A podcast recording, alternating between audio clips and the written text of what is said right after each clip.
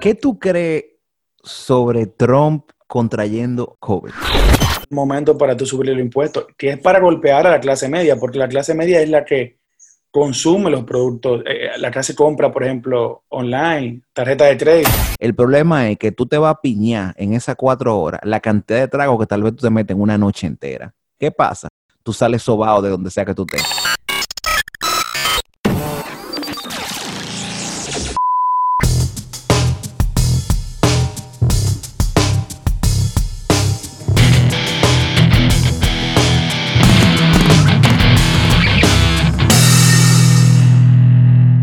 What's going on, guys? Bienvenidos a On Bias, un nuevo episodio, like every week. Sergio Franco. Tú sabes, como en el, en el episodio pasado yo había dicho algo muy interesante. Yo nunca, todo esto que yo estoy diciendo y cómo, cómo estás, como todo eso yo lo borro, yo nunca lo pongo en, en, en, en el programa. Yo no sé por qué. Pero, Sergio, ¿cómo estás? Todo bien, todo bien. ¿Y tú ya? ¿Cómo estás? ¿Cómo te sientes? Tranquilo, tranquilo. Primero que todo, eh, ya que estamos aquí en grabación, déjame ser, no uno de los primeros, posiblemente uno de los últimos, en felicitarte por las noticias que he visto en las redes sobre el embarazo y el matrimonio, etcétera, etcétera, etcétera. eh, mil gracias, loco, mil gracias. Sí, fue una noticia que me llenó de emoción y bueno, ¿qué te digo? La familia va creciendo. Señores, miren, para ustedes, ustedes no, obviamente, tal, bueno, para los que lo conocen tal vez, nosotros no conocemos de que estamos en el colegio.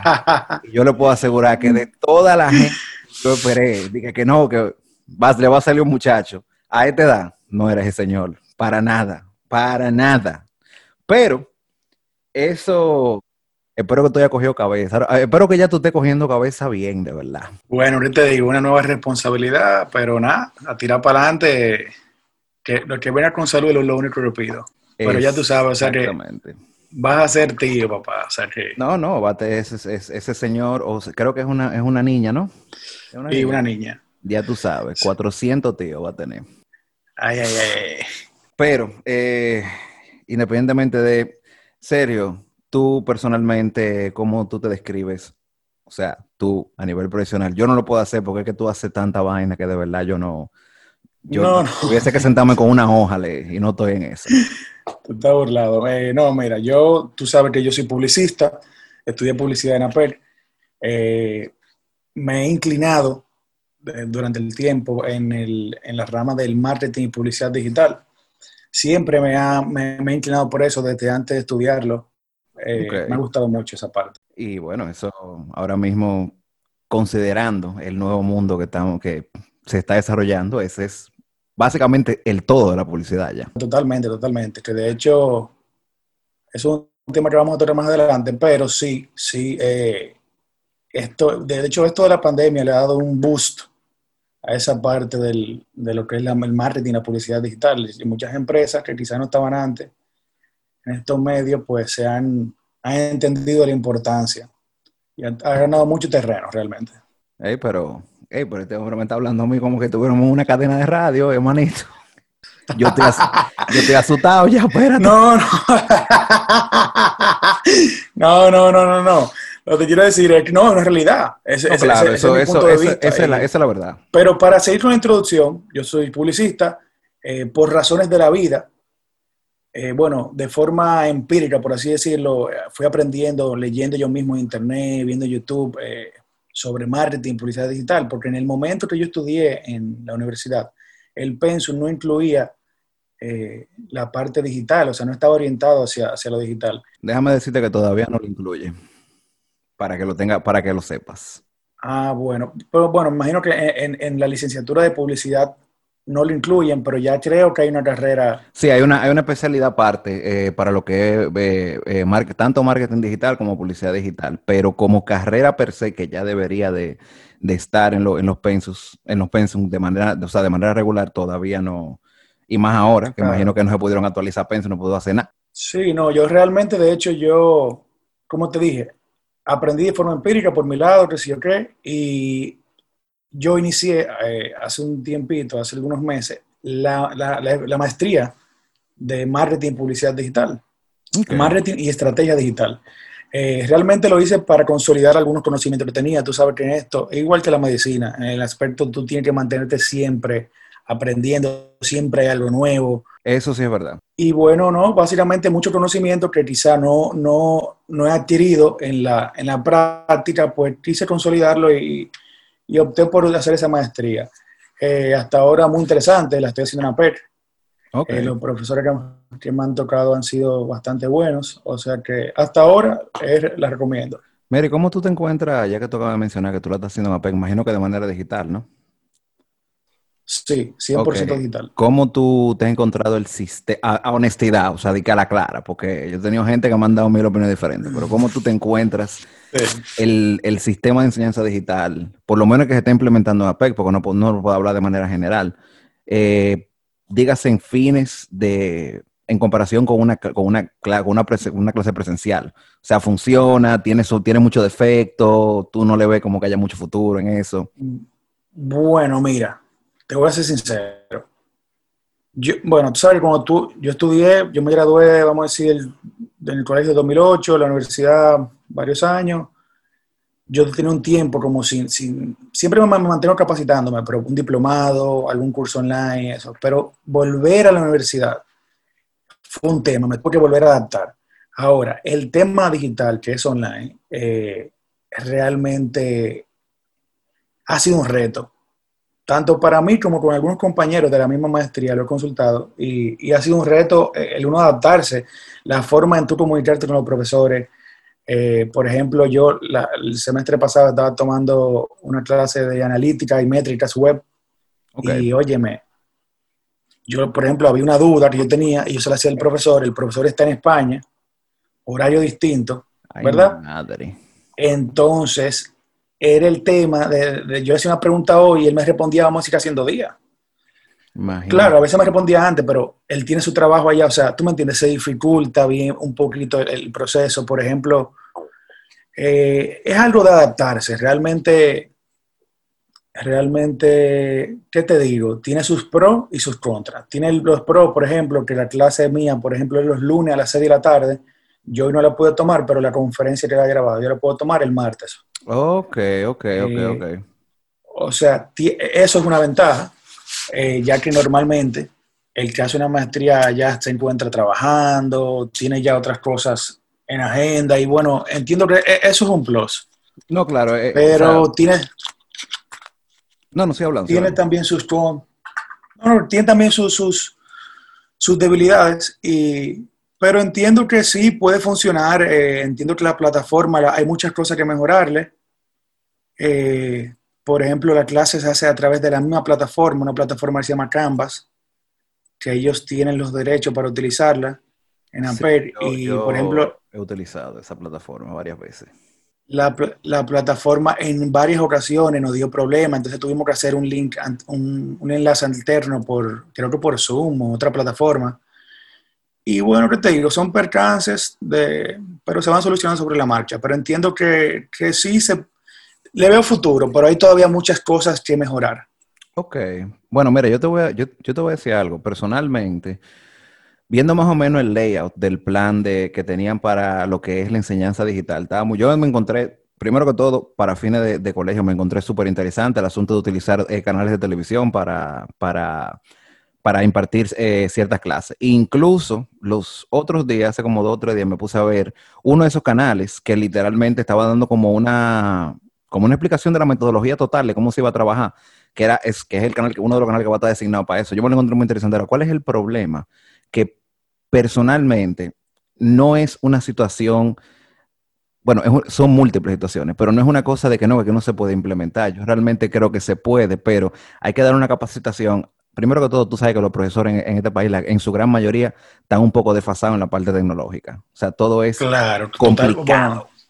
Pero aparte de eso, tú tienes un país que primero no tiene acceso total al Internet y entonces en, ese punto entra, entra lo que es el canal de televisión local. Bien, eso está excelente. ¿Qué pasa? La única parte que yo no puedo todavía como definir es exactamente cómo un, vamos a llamarlo un niño que no tenga acceso a internet y esté cogiendo una clase por un canal de televisión, pueda generar, dígase, preguntas o dudas, etcétera, etcétera, etcétera. Porque yo te voy a decir algo, o sea, personalmente, para lo que ustedes, para lo que no saben, yo fui asesor de la Universidad de APEC por dos años, para que no crean que yo esté hablando mierda, como que yo me lo estoy inventando. Eh, primero que todo, es un poco complicado y para mí yo entiendo como alguien que impartió tutoría, que cuando se acumulan una serie de preguntas para un estudiante, específicamente para un estudiante de joven, eh, preadolescente, es mucho más fácil responderle esas preguntas sobre la, sobre la marcha, sobre la clase, que, que, él las acumule todo y después la pregunta después, porque puede ser que haya muchas cosas que se le olviden. Claro, hay excepciones de, estudiantes que son brillantes, pero la realidad es que muchos de nosotros somos normales, sino mediocres. Esa es la realidad. Para que ustedes estén claros, todos nosotros, nosotros no somos buenos estudiantes, ninguno, ¿eh? Ninguno. Eso no es que, que no vengan, ven ahora como unos profesionales y sé cuánto. Nosotros también vayamos a la yuca y pasamos pila de trabajo. Pero lo que yo no comprendo o lo que no entiendo es en la parte digital. O sea, aquí hay mucha complicidad con el asunto de, obvio, el acceso, eh, no el acceso al Internet, sino eh, también la poca capacitación que hay. Y es una capacitación masiva que hay que hacer. O sea, estamos hablando de quién sabe cuántos cientos o miles de profesores hay en la República Dominicana, de los cuales vamos a llamar que tal vez un 20% sean jóvenes y el otro 80% sean ya adultos que yo siempre he dicho una cosa, después de que tú pasas los 30 años aproximadamente, 30 35 años, a ti se te hace difícil eh, cambiar ciertos hábitos y en tu carrera profesional. O sea, cuando tú tienes 30 años, tú tienes hábitos ya. O sea, si a ti, si por ejemplo la tecnología a nosotros no hubiera llegado ahora, ahora que tenemos todo 30, que empezó, vamos a decir, eh, eh, la, la primera fase del Internet, es muy posible que nosotros no nos acostumbremos. Ya con, no, imagínate, ya cuando se desarrolla vamos a tener 40 o 45, como que ya no, ya es muy difícil sacarnos de un hábito de, trabajar de manera mecánica. Pero bueno, eso, primero que todo, aquí ninguno somos profesores. Esto, es una pregunta random que yo hice para, porque la tenía en la cabeza. Sí, pero mira, eh, sobre eso mismo eh, que tú estás diciendo, a mí, que soy un adulto, estoy pagando mi maestría de mi bolsillo y tengo el compromiso ¿Tú me entiendes? Y estoy interesado en hacer mi maestría, en aprender, en, poner en marcha lo aprendido. Yo, a mí me surgen muchísimas preguntas y eso mismo me pasa. O sea, la pregunta se me dificulta a la hora de hacerse al profesor. Si no me surge una pregunta en el momento, por ejemplo, que es en vivo, y me surge después, se, complica. Claro. Entonces, eh, te digo, este, este, este método, entiendo que va, va, a tomar más terreno con el tiempo porque, ¿qué te digo? Todo se inclina a lo digital, pero en cuanto a los niños, eh, dígase, educación temprana y hasta cierto, cierto grado, eh, se va a dificultar. Porque el muchacho, si tú no estás arriba de él, quizá no presta atención a la clase. Claro. Eh, o sea, te estoy diciendo, si uno que es un adulto con compromiso y a veces uno se distrae o, no, quizá no le presta el 100% de atención, imagínate un niño. No, más sencillo, eh, como, como dice mucha gente. Si, uno que lo está pagando y hay veces que, soltamos en banda. Imagínate el que no lo paga. Exactamente, ¿no? Y que, como te digo, entonces eso es, yo entiendo que hay muchos padres que dicen, mira, que el coronavirus, yo no voy a mandar a mi niño para el colegio. Yo lo entiendo, pero también por otro lado, eh, es un trote, que de hecho yo trabajo con varias, varias marcas a nivel digital, manejo varias marcas, entre ellas un colegio. Y óyeme, eso ha sido, tú no te imaginas, o sea, ha sido bien complicado con, ese, con el tema de los niños. Ellos estaban utilizando la plataforma de, una plataforma de Google, que Google Education, no recuerdo el nombre, Google algo, que era para dar clases virtuales. Pero hubo mucha dificultad porque los padres tienen, o sea, el padre o la madre tienen que estar con el niño en el momento de tomar la clase. Eh, tú, en los Zoom, que yo voy a los Zoom grabados, eso era una locura. Pero ¿qué te puedo decir? Son muchos retos realmente que hay que buscar la forma de, de solucionarlo sobre la marcha. Yo te voy a decir la verdad, yo todavía tengo una, una, vamos a llamarle con una pequeña... Yo estoy en, parado en, dos caminos ahora mismo con el asunto de debemos, podemos llevar a los niños al colegio, etcétera, etcétera. Sí, es verdad que hay una pandemia, etcétera, etcétera, etcétera. Ahora, yo creo que hay métodos para poder volver a implementar, aunque sea de manera parcial, eh, a, los, a, los niños, a los estudiantes, en las diferentes instituciones eh, educativas. O sea, hay que aceptar una realidad. Y lo, lo dicho del principio de, de, de, este podcast, si tú te metes en un supermercado y tú ves las aglomeraciones de personas, o tú te metes en, básicamente, yo te voy a decir una cosa, yo he ido a varios restaurantes y están funcionando súper bien y la gente tiene espacio para moverse, etcétera, etcétera, etcétera, y se ve que hay un, movimiento, poniendo ese ejemplo en el sentido de que, ok, las aulas son cerradas, pero hay formas, tú puedes abrir ventanas, tú, puedes, o sea, tú puedes incluso... Eh, condicionar las, eh, los diferentes recintos escolares y, educativos para que las clases sean semi-exteriores. Y la realidad yo entiendo que pudiese funcionar, porque yo te voy a decir algo. Hay que aceptar una cosa. La educación de manera digital total es imposible y, no, y menos en un país subdesarrollado. O sea. Ahí se disculpa un poco, pero también, eso lo estás diciendo y estoy de acuerdo, pero también hay, hay algo, y es que, ¿cómo tú vas a contar? Si un adulto se le olvida a veces ponerse la mascarilla, se le olvida ponerse la manita limpia, lavarse las manos. Imagínate un niño. ¿Cómo tú vas a controlar eh, cuántos niños por curso? Vamos a decir, 20 niños por curso, por aula. O sea, es bien difícil, es un reto de verdad que habría que buscar la forma, como tú dices, pero es, un reto. Sí, claro, es un protocolo complicado que hay que, que hay que trabajar, es un protocolo que obviamente en algunos momentos va a fallar, como todo tipo de, de, de implementación de métodos nuevos. Ahora, como digo, en los Estados Unidos se está dificultando la educación digital. Estamos hablando de los Estados Unidos, que primero que todo tiene aproximadamente creo que un 84% de acceso a, Internet. Estamos hablando de casi la población en su totalidad. Y eso es un país que tiene los medios, que tiene los recursos, que el gobierno te, te, te, te suple eh, necesidades y tú las necesitas en caso de que tú no la puedas costear y ellos están teniendo problemas. Imagínate un país donde primero que todo tenemos, una, tenemos una deuda eterna de 2.6 trillones de pesos, donde que voy a que conste que lo voy a tocar, va, aquí se va a hablar de impuestos, se ha hablado de una cantidad de cosas y que conste. Eso hay que, eh, lo digo en el sentido de que hay demasiadas tareas que ahora mismo tiene este gobierno como para implementar de manera total una educación digital. La realidad de lo que va a pasar es que van a haber muchos niños o van a haber muchos padres, porque hay que entender una cosa, los padres de hoy en día tienen la edad que tenemos nosotros, entre 25 y 30 años, malo cuánto que tienen su 14 y 13, pero desafortunadamente ese problema es la Procuraduría, no mío. Eh, la realidad es que hay muchos padres que van a optar por educación en casa, por homeschooling, que lo van a, lo van a educar ellos, se van a ir van a dejar de prescindir de, los, de los colegios van a haber muchos colegios que van a empezar a cerrar porque van a tener una falta de estudiantes a partir de que vuelvan a abrir de manera física. Y eso hay que tenerlo pendiente, porque a la final, en el momento que tú le das la posibilidad o que tú, o que un, un cliente o un consumidor se da cuenta de que el servicio que está pagando, el servicio que está comprando, lo puede hacer el mismo, tú perdiste ese cliente ya automáticamente. Y más en estas condiciones. Pero yo te voy a decir algo. Yo entiendo que puede funcionar, yo te voy a decir la verdad. Yo estudié mercadeo en APEC y yo me gradué en APEC. Y yo me atrevo a decir que un 60% de las cosas que yo sé de mercadeo y de la forma en la que yo me desempeño como mercadólogo, yo la aprendí en internet. Yo la aprendí dándome tutoriales, eh, leyendo artículos, leyendo vainas. Claro, que conce, yo estoy hablando de una carrera de negocios. La carrera de negocios, en una gran parte, son empíricas porque van cambiando todos los, van cambiando todos los años, porque son métodos que nosotros mismos diseñamos para crear una venta, para crear una necesidad, etcétera, etcétera, etcétera.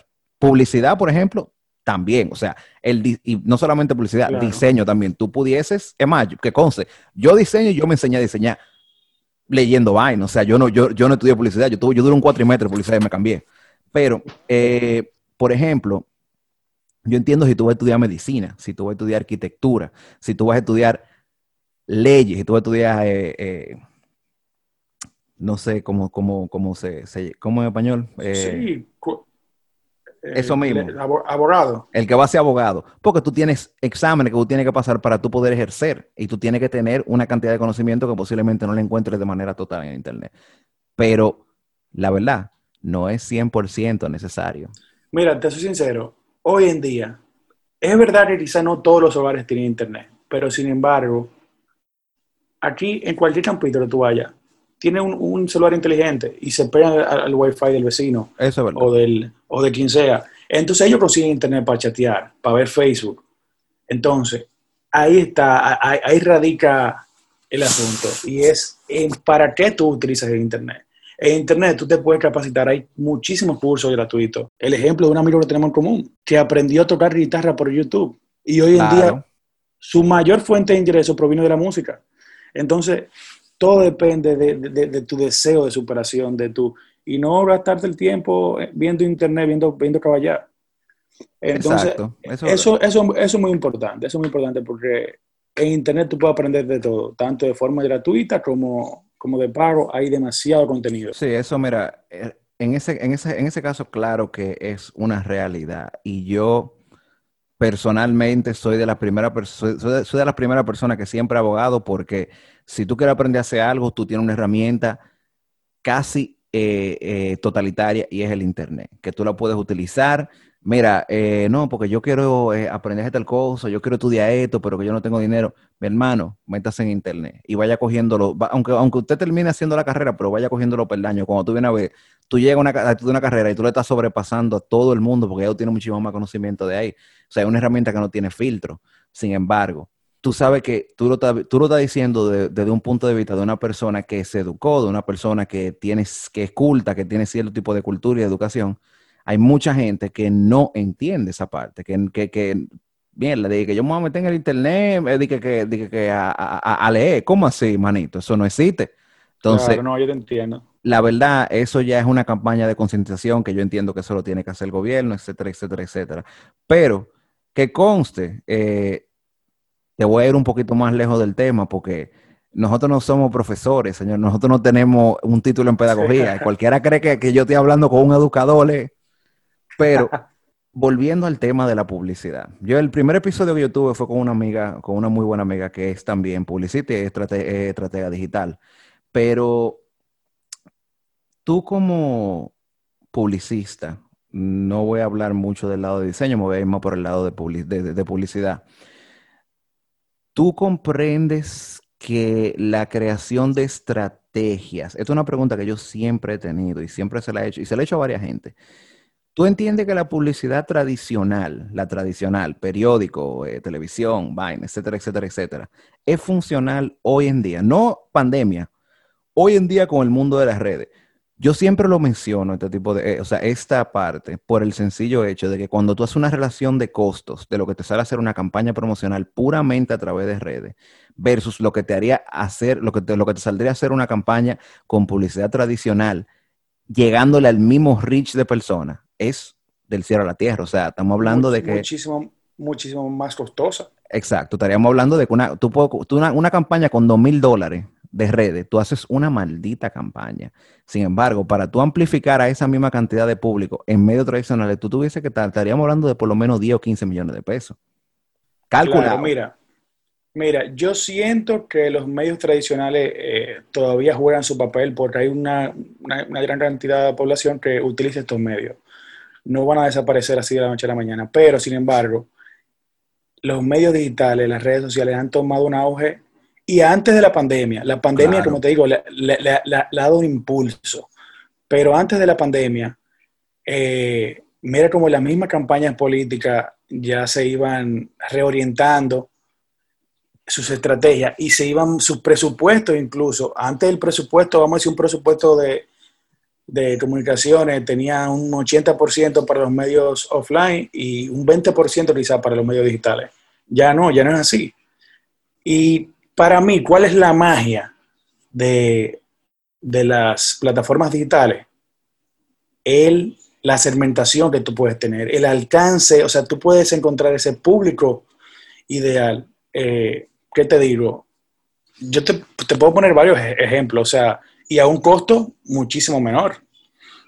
A un costo muchísimo menor. Mira, justamente estaba viendo un caso eh, que, bueno, nos lo pusieron fue estaba viendo un caso en Estados Unidos del lanzamiento de la aplicación móvil de Taco Bell para hacer pedidos mediante la aplicación. No sé si tú lo viste, se llamaba eh, Taco Bell Blackout.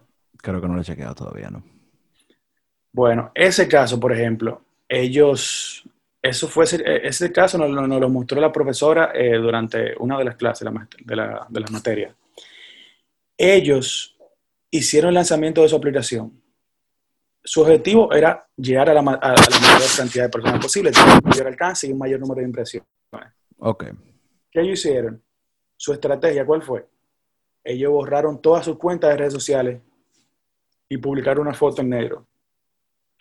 Tú, o sea, tú sabes que eso se viralizó. Claro. Todas las, todo lo, la, la, la, prensa, los, los canales de noticias comenzaron a hablar sobre eso.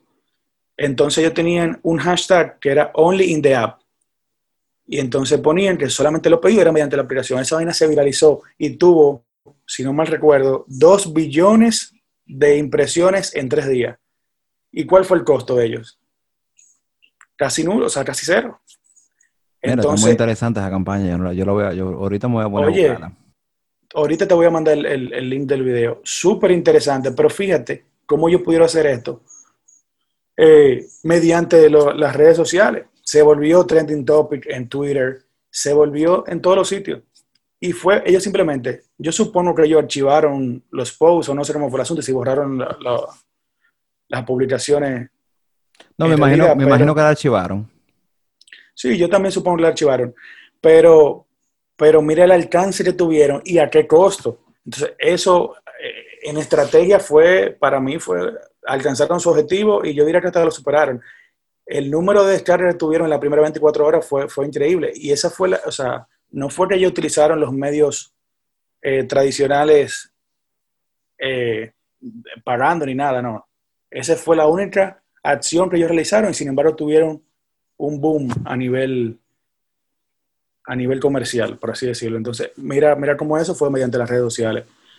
Entiendo que cada vez van cogiendo, van, van cogiendo más auge, entiendo que cada vez son más importantes, como te digo, la segmentación para mí es lo más importante, que de hecho eh, le saqué mucho provecho con el tema de la inmobiliaria. Tú sabes que yo con mi hermano eh, tenemos una inmobiliaria que la empezamos un tiempo, con el tiempo la, fui, la fui dejando un poquito a un lado, pero ahora la estamos retomando eh, porque me enfoqué mucho en mi capacitación, en conseguir clientes ya a nivel de lo que me gusta, que es la parte digital, y la dejé un poquito a un lado, pero como yo le saqué provecho, fue mediante las redes sociales, haciendo campañas. Yo, por ejemplo, tenía una propiedad que tenía cierto, cierto valor, que yo sabía que era un segmento muy pequeño de la población, la cual podía adquirir esa propiedad. Entonces, yo hacía campaña segmentada a ese público bien, bien selecto. Y, y si para mí la, segmentación es, lo, es la magia de, de esto, de las redes sociales. Claro, el contenido, el contenido de valor, eh, o sea, hay demasiadas cosas. No, obviamente, o sea, hay una cantidad de, de, al final del día es la misma base de la publicidad tradicional. La diferencia es que es lo que yo veo, que obviamente antes la publicidad tradicional eh, o la publicidad clásica, eh, se apoyaba, o sea, las redes sociales eran un apoyo de, ese medio principal publicitario. Ahora es al revés. Ahora los medios tradicionales son el apoyo de esas campañas de redes sociales. Incluso si tú te pones a ver los mismos periódicos de manera digital, ellos están vendiendo, según informaciones que me dieron del Diario Libre hace aproximadamente como cinco meses, ellos venden más por eh, campaña publicitaria en sus redes y en su eh, página web que lo que ellos venden en, o sea, por, por, marca. No en total, porque obviamente en total un periódico tiene demasiada anuncios. Pero, por ejemplo, ellos le sacan muchísimo más y tiene, claro, muchísimo sentido a una, a una publicación de manera digital porque primero que todo no te cuesta eh, material gastable. claro, los costos son muchísimo menores. Exacto. realmente el único, el, único, costo real es el diseñador y, el, y, el, y, tu community, tu director publicitario, que tú le estás pagando sueldo ya como quiera. O sea que técnicamente el gasto ya, tú lo tienes ya tú lo tienes contemplado en la empresa. Pero en ese punto, eh, tú mencionaste esa parte muy interesante, que era la otra que quería llegar, lo que es tu compañía, eh, de la, pero de la parte de bienes raíces, que es un mundo eh, realmente yo no tengo mucha experiencia en esa área. Yo he vendido carros, pero yo no, yo no jodo con casa. Pero antes de yo hablar específicamente de la compañía tuya, ¿qué, ¿cómo tú ves la venta bienes raíces después de la pandemia? O sea, ¿cómo están? Porque obviamente estamos en una, estamos en una, en, una recesión, estamos en una super crisis económica gigantesca. Claro. La venta de propiedades, porque te voy a decir algo, algo que me han dicho varios amigos que venden vehículos es que la venta de vehículos se ha disparado de una manera impresionante en la pandemia, que eso es lo que yo me he quedado con la boca abierta. La gente está comprando más carros que nunca ahora. Eso, eso, mira, justamente estaba conversando eso con un amigo mío que trabaja en una financiera de vehículos y me dice, mira, yo tengo ahora mismo más solicitud de financiamiento de vehículos que, la que tenía antes. Pero en el caso de, por ejemplo, propiedades, ¿cómo está, ¿cómo está ese mercado ahora mismo? Mira, como te dije, yo me había aislado un poquito del tema de las propiedades, pero hace un tiempito la estamos, la estamos retomando, mi hermano y yo. Y sí, se ha visto, sin duda alguna se ha visto golpeado el, sector inmobiliario, eh, porque la prioridad de la gente cambió, eh, la gente lo que está en tener su chelita ahorrado, tener su fondo de emergencia, tener su, lo básico, su comida, y para... Ahora, hay una cierta cantidad de personas, inversionistas, que están aprovechando esas oportunidades, personas que están vendiendo, vendiendo sus propiedades por falta de liquidez y se está vendiendo, o sea, pero obviamente jamás como antes, jamás como antes. De hecho, ahora está más o menos un chin retomando, eh, comparto en varios grupos con varios brokers de, otras agencias y, veo más o menos el movimiento. Y ahora está volviendo un poco a poco, poco a poco, pero obviamente durante la pandemia eh, se ha visto bastante frenada. O sea, había, hay muchos clientes que vienen de fuera a comprar su propiedad aquí por un sinnúmero de cosas. ¿Tú dirías que, por ejemplo, puede ser que se esté desplomando eh, el valor de las propiedades ahora mismo? Que eso, claro, pudiese ser una, abertura para la compra de propiedades, porque mientras, donde hay un mercado que se desploma, empiezan toda la gente que saben cómo manejar su cuarto a comprar de una vez. Mira, desplomando, desplomando, eh, sería, ¿qué te digo? No te puedo decir eso. Lo que sí te digo sería hacer proyecciones, básicamente. Eh, de, cómo estaría, de cómo estaría el mercado en el futuro, pero ¿qué te digo? Mira, eh, wow. Mira, desplomando, desplomando no, pero como te digo, hay muchas personas, de hecho, personas, nuestros padres, de la edad de nuestros padres, que no, no, no, no, acostumbraban a tener eh, liquidez, se tenían su dinero en propiedades. Claro. Entonces, en vista de la pandemia, han tenido que vender sus propiedades. Y eso ha creado cierto flujo de personas que tienen su dinero líquido y andan comprando oportunidades y eso, pero le están comprando porque entienden que la propiedad, obviamente, le están comprando por debajo del precio y la propiedad va a seguir aumentando su valor. Entonces, yo entiendo que no es que se está desplomando, sería quizá muy pronto eh, para hacer ese, ese... Para esa predicción. Exactamente, pero eh, Habría que ver, habría que ver qué va a pasar porque realmente es muy incierto todavía, no se sabe cuándo se va a terminar esto de la pandemia. No, claro. Mira, eh, yo, te voy a, yo te voy a decir algo. La realidad es que por lo que yo he estado observando en diferentes, eh, o sea, en, diferentes ámbitos, no solamente en, propiedades, no solamente en vehículos, no solamente en, en todo. La economía en este país no está en un punto de crisis. Eso es lo que la gente no ha entendido. Incluso hubo una charla con, con una de las cabezas del Fondo Monetario Internacional que yo dio la casualidad que la, que la encontré en televisión hace como un mes y medio. Y nosotros como República Dominicana quedamos en cero este año.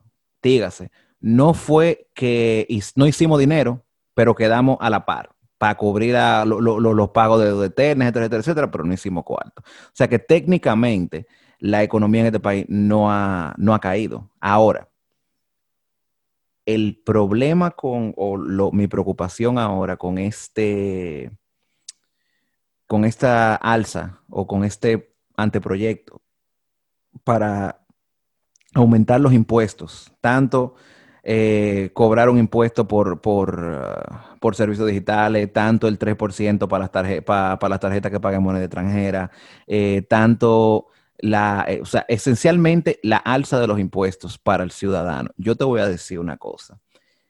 Ese tema, ese tema es muy delicado para, no solamente para el ciudadano dominicano, sino para el pueblo de manera general. ¿Por qué?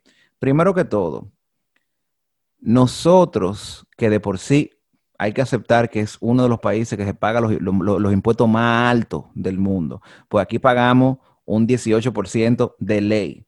pagamos un 10% por servicio también. Son 22. Y alegan que todavía eh, aguanta más, quieren claro, subir más los impuestos. No, yo te voy a decir una cosa, tú le puedes meter el 100%, de que aguanta más, aguanta más, el 100 no, el 200 si tú quieres. Ahora, el problema es que de ahí viene la guerra civil, la revolución de, la, revolución de octubre. Oye, ellos aspiran a llevarlo. Hay otros países que su, su tasa su, su, la parte de los impuestos es mucho más alta. Ellos parece que aspiran a llevarlo allá. Óyeme, es una, es una, es una locura. Entonces también algo eh, oye, dijeron una cosa en la oposición y ahora están en el gobierno. Óyeme, están haciendo otra. Es verdad, es, verdad que. Lo he dicho varias veces ya. Es verdad que es un momento difícil, es verdad que, lo, oye, me entraron al gobierno en un momento bastante duro con esto de la pandemia. Pero, oye, no es el momento para tú subir el impuesto, que es para golpear a la clase media, porque la clase media es la que consume los productos. Eh, la clase compra, por ejemplo, en plataforma online, tarjeta de crédito la única persona que tú le estás cargando los impuestos son la gente que pagan impuestos. Tú tienes un país que tiene casi un 50% de economía informal. Y vamos a hablar una cosa clara, que es lo que la gente no está entendiendo. Aquí hay una economía informal que, claro, también transciende a la clase media a la clase alta.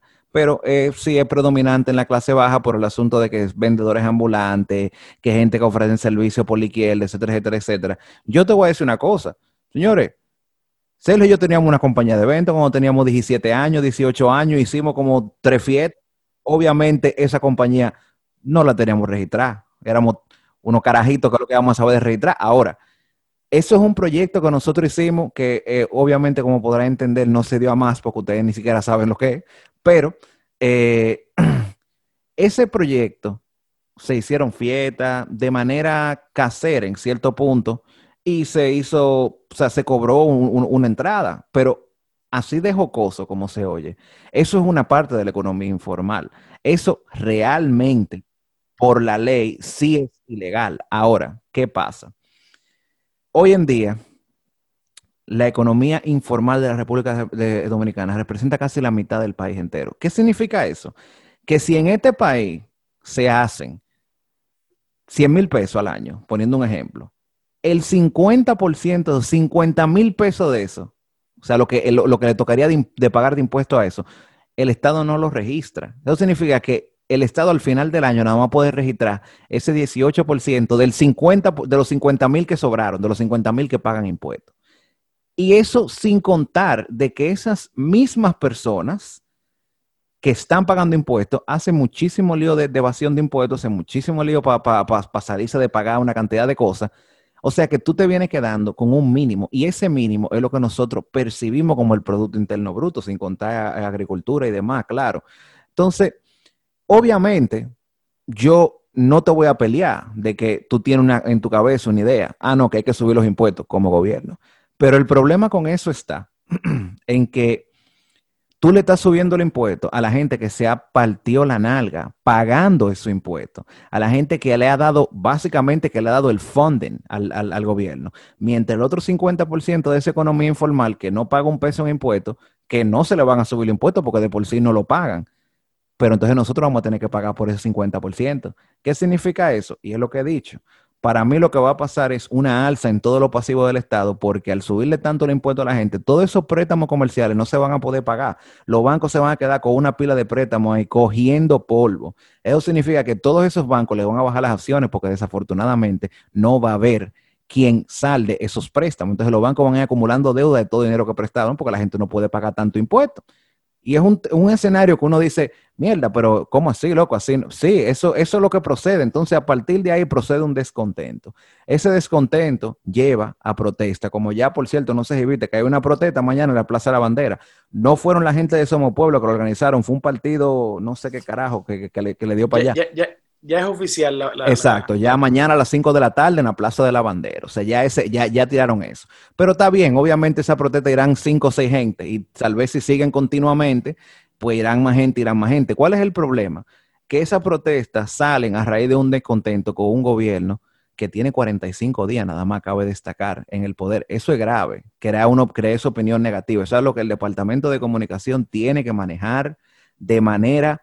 Mira, que te digo algo, históricamente ningún gobierno en tan poco tiempo había tenido una tasa, o sea, había tenido tanto rechazo. Y ojo, no es que estoy en contra, vuelvo y te repito, entraron en un momento bien difícil. Claro. Pero caramba, tú subir el impuesto a la población en este momento, que de hecho, en campaña, el actual presidente Abinader, él, no recuerdo ahora exactamente, pero lo vi un video en las redes, él dijo algo y me pareció muy lógico, me, dijo, o sea, me dijo no, dijo si te dijo a ti, espérate, porque esta conversación no, está grabando entonces. no, no, no. Dijo en el video que lo que él tenía pensado hacer era bajar los impuestos para que más personas se formalizaran y más personas paguen los impuestos. Y me pareció muy lógico. Sí, no, y el, Porque ya Alberto, está ahí, por cierto, señores, por si ustedes no saben, los videos están todos ahí, eso no lo está inventando, están en YouTube. No, claro. Y yo, mira, no sé si tú sabes, pero yo hace un tiempo formalicé una compañía eh, por distintas razones, formalicé una compañía y llevo mi cosa al día, como libre al día, pago mis impuestos, pago, tengo una contable que eh, todos los meses me hace mis declaraciones, le pago a ella, pago TCS. Oye, me llama Alberto, y en este país, para uno emprender, oye, la cosa está difícil. No solamente. tú emprender y llevando la cosa por el librito, porque tú quieres estar por lo claro, concho, hermano, te la ponen en China. O sea, es difícil tú emprender en este país por la parte impositiva, por el impuesto sobre la renta, por ejemplo. Claro, pero es que es lo que te, es lo que te digo. O sea, mira, eso para que tú entiendas, para todo el que esté oyendo este, este episodio, eso es lo que, eso es algo súper común en el mundo de los eventos. La gente no sabe esto realmente, pero la gran mayoría, para no decir todos, de, o sea, para no decir todas las compañías de eventos, lo que hacen es que registran de manera formal su compañía como persona fiscal. Esa persona no tiene TCS porque no tiene nómina. Y te voy a decir algo, es una práctica que es, primero que todo, es legal porque hay un pequeño hoyo legal dentro de, dentro de las leyes tributarias. Y segundo, te permite generar una cantidad masiva de dinero y pagar un mínimo de impuestos. ¿Cuál es el problema con eso? Y eso es algo que eh, yo lo he visto y que en cierto sentido lo estamos viviendo todo lo que trabajamos en el entretenimiento. Cuando pasan cosas como esta, que obviamente esto era lo que nadie podía predecir, pero cuando pasan cosas como estas, tú no tienes derecho o tienes facilidad del gobierno. O sea, el gobierno no te va, no te va a poner en un fase, en un patí, en cualquier tipo de plan de, de ayuda gubernamental.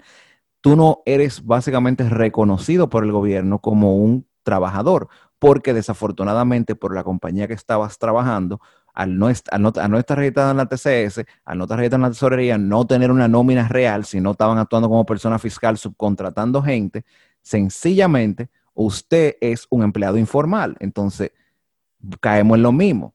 Tú lo acabas de decir. Tú registraste toda tu vaina por el libro, pero está forzando. ¿Por qué? Porque está pagando una pila de impuestos, es una locura de impuestos, y eso, que tú estás básicamente, tú mismo lo dijiste, tú acabas de registrar, o sea, que tú estás en etapa inicial. Imagínate en cinco años, seis años, siete años que ojalá y la, y la, y, la, la, venta y, las, y las mismas acciones de la compañía suban y suban y suban y suban. Ya tú sabes los cientos de millones que tú tienes que buscarte de impuestos. Entonces, ¿qué pasa?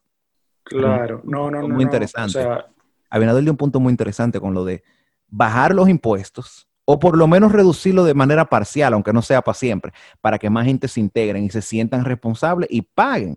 ¿Por qué? Porque en ese momento estamos generando impuestos para el gobierno. O sea, en el momento, que como yo le digo a mucha gente, así mismo como la gente dice, no, porque eh, si tú no votaste, tú no tienes derecho a opinar. En mi caso, yo digo, si usted no paga impuestos, cállese la boca, porque desafortunadamente usted nunca ha pagado un, no, no, porque yo pago el 18% cuando yo voy a un sitio. Eso es por la, eso lo tiene que pagar la empresa. Usted paga un 10% de servicio de ley, eso es para poder proveer una propina extra para, para, el servicio de cualquier sea la, compañía que usted está pagando. Ahora, pagar impuestos es una cosa muy diferente, que es lo que, la gente, que, es lo que mucha gente no comprende. Y si usted no paga impuestos, cállese la boca, no opine, porque usted no, sabe, usted, no está pagando un peso, es uno que está cargando con eso. Claro, esas medidas que, mencionó el presidente Abinader que iba a tomar, de verdad entiendo, la veo muy lógica y ojalá y de verdad la, la implemente, porque entiendo que, óyeme, haría más fácil el emprendimiento en República Dominicana y se incorporarían más personas al sistema ya formalizado. Claro que lo haría. Las personas se motiven y, y... Pero nada, este es lo que nos está empezando, de verdad, le deseo lo mejor y, y que gobiernen con con el corazón y hagan las cosas bien. Yo entiendo que sí, que lo van a hacer, esperemos en Dios, o sea que vamos a ver qué, qué va a suceder. Usted está consciente de que esto no pasa por aprobación del gobierno primero, ¿verdad? Esto es, yo, yo, tranquilo, varón, no, no, esto, no, esto no está, esto no está supervisado. Te digo, te digo, te digo de verdad, o sea. No, claro, eso es lo que esperamos ojalá, todos. Ojalá, ojalá haya un buen gobierno y, y nada, o sea, hasta ahora la esperanza está, puesta en ello. Yo lo que sí te puedo decir es que yo no, personalmente, personalmente, yo no veo eh, que yo no lo veo terminando bien. Eh, que aprueben ese anteproyecto y que alcen esos impuestos, que sea para el año que viene. Porque tenemos que aceptar una cosa, esto no se va a recuperar el año que viene, esto se va a recuperar en un año y medio, dos años, fácilmente. Y la realidad es... ¿Mm? Y tú estás, haciendo una, eh, tú estás haciendo una proyección optimista porque todavía ni siquiera sabemos cuándo se va a frenar todo el virus. Exacto. No, que, yo te voy a decir algo. El virus no se va a frenar. Esto es algo en... Esto lo dijeron. A mí me tripea, a mí me encanta, como hace como cinco, cinco meses y medio más o menos, dijeron varios eh, eh, virólogos, esto es endémico de todos los países. Ya, o sea, esto es un virus como el dengue, como la malaria, etcétera, que va a correr para... hay que aprender a vivir con ellos. Exacto, o sea, es muy, es muy difícil de que tú lo elimines de manera total, o sea, tenemos que entender una cosa, el único virus que nosotros realmente hemos eliminado ha sido la viruela. Es el único virus que nosotros hemos eliminado eh, de todos los virus que existen y tomó 35 años. O sea, realmente que vamos, vamos a esperar 35 años, pues, o sea, yo, yo voy a poder salir a la calle sin una mascarilla cuando yo tenga 65 años. Yo lo siento, pero eso no va a funcionar. Ahora, en ese caso, esa alza de esos impuestos, y es lo que digo, el gobierno debe de, mantener los, dos, los dos ojos a protestas, etcétera, etcétera, etcétera, porque ahí es que te explico lo que pasa con, con, con las protestas, es lo que la gente no entiende. En el caso de cuando estaban haciendo las protestas de la Plaza de la Bandera, hay que aceptar una cosa. Las personas que estaban en la Plaza de la Bandera tenían apoyo de todos los otros partidos que no fueran el PLD, simple y llanamente porque obviamente lo que se quería era sacar al PLD. ¿Cuál es el problema ahora? Estas protestas son en contra del partido actuante y estamos en una pandemia donde hay un estado de excepción y un estado de emergencia a donde hay un toque de queda. ¿Qué pasa? Mira lo que va a pasar con eso. Va a pasar exactamente lo mismo que pasó en Estados Unidos con Black Lives Matter. Primero que todo, se van a acumulando gente, se van a acumulando gente, se van a acumulando gente. Eso va a ser un, un super spreader, o sea, un evento donde posiblemente se esparza la cantidad de, de, contagio, porque no es verdad que todo el mundo va a estar llevando medio distanciamiento, eso es pura mierda, vamos a hablar claro, no lo hacen, en no lo hacen dentro de su mercado, lo van a hacer en una maldita plaza. Pero pasa eso, ¿qué, qué sucede después de ahí? La protesta es en contra directamente del gobierno, porque muchos decían que la protesta ante la de marzo era en contra del, de la Junta Central, del asunto de y de ahí se ampliaron a más varias cosas de lo que hace corrupción y vaina. Bien, ¿qué pasa? En este caso es contra el gobierno por los impuestos que quieren subir. Eh, ahí pueden pasar dos cosas. Se hace una protesta pacífica que se vuelve un evento de super contagio y vuelven otra vez, le dan para atrás al toque de queda porque se disparan los casos, como acaba de pasar en Francia, que lo leí hace como 10 minutos, que en Francia, en París volvieron para atrás. Hay que hablar con José, hay que hablar con José. En, París volvieron para atrás automáticamente full lockdown, porque, oye bien, porque los casos se dispararon a más de 250 por cada 100 mil habitantes. Oye bien, pero en el caso de nosotros, si esos casos, esos 5 mil, pero entre 4 mil a 6 mil pruebas que están haciendo todos los días, se empiezan a disparar 700, 800, 900 casos, volvemos para atrás, que de queda otra vez.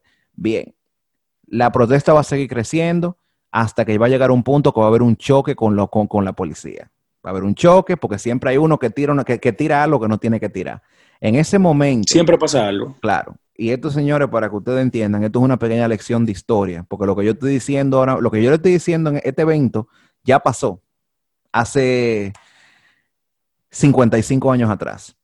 Empiezan los, los, clashes con, las autoridades, porque uno dijo, porque el otro tiró, porque estos tiraron de allá para acá, hasta un punto de que se puede tornar violento. En ese momento lo que va a hacer es que se va a crear un descontento de la población, donde van a empezar a, aglomerarse mucho más dentro de, de, esa Plaza de la Bandera, donde sea que vayan, donde van a haber más choques policiales y más choques policiales, hasta un punto de que va a llegar, porque siempre hay unos guerrilleros no sé si van a ser los, Tigres de la UA, que son básicamente la revolución de abril entera, van a agarrar, sea armado o sea ya con ciertas armas blancas, o sea con más fuerza de, cantidad de personas, y se va a desatar una pequeña protesta, pero ya una protesta violenta.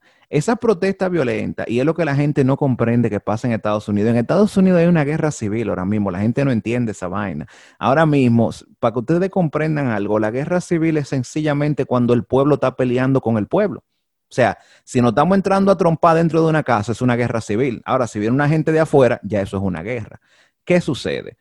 Esa violencia puede llevar a que el gobierno, por decisión de mano dura, tengan que implementar las fuerzas militares y escalar el conflicto a algo más grande. En ese momento lo que estamos creando ya es algo muy sencillo y es una pequeña revolución como pasó en el 55, en el 65, perdón. ¿Qué sucede con eso? Esa revolución puede terminar en una guerra civil. En ese momento las finanzas se van a caer, va a haber un problema grandísimo, porque primero que todo, todas las acciones de todas las vainas van a bajar. Un país donde hay, eh, eh, donde no, donde hay un disturbio civil, nadie quiere invertir.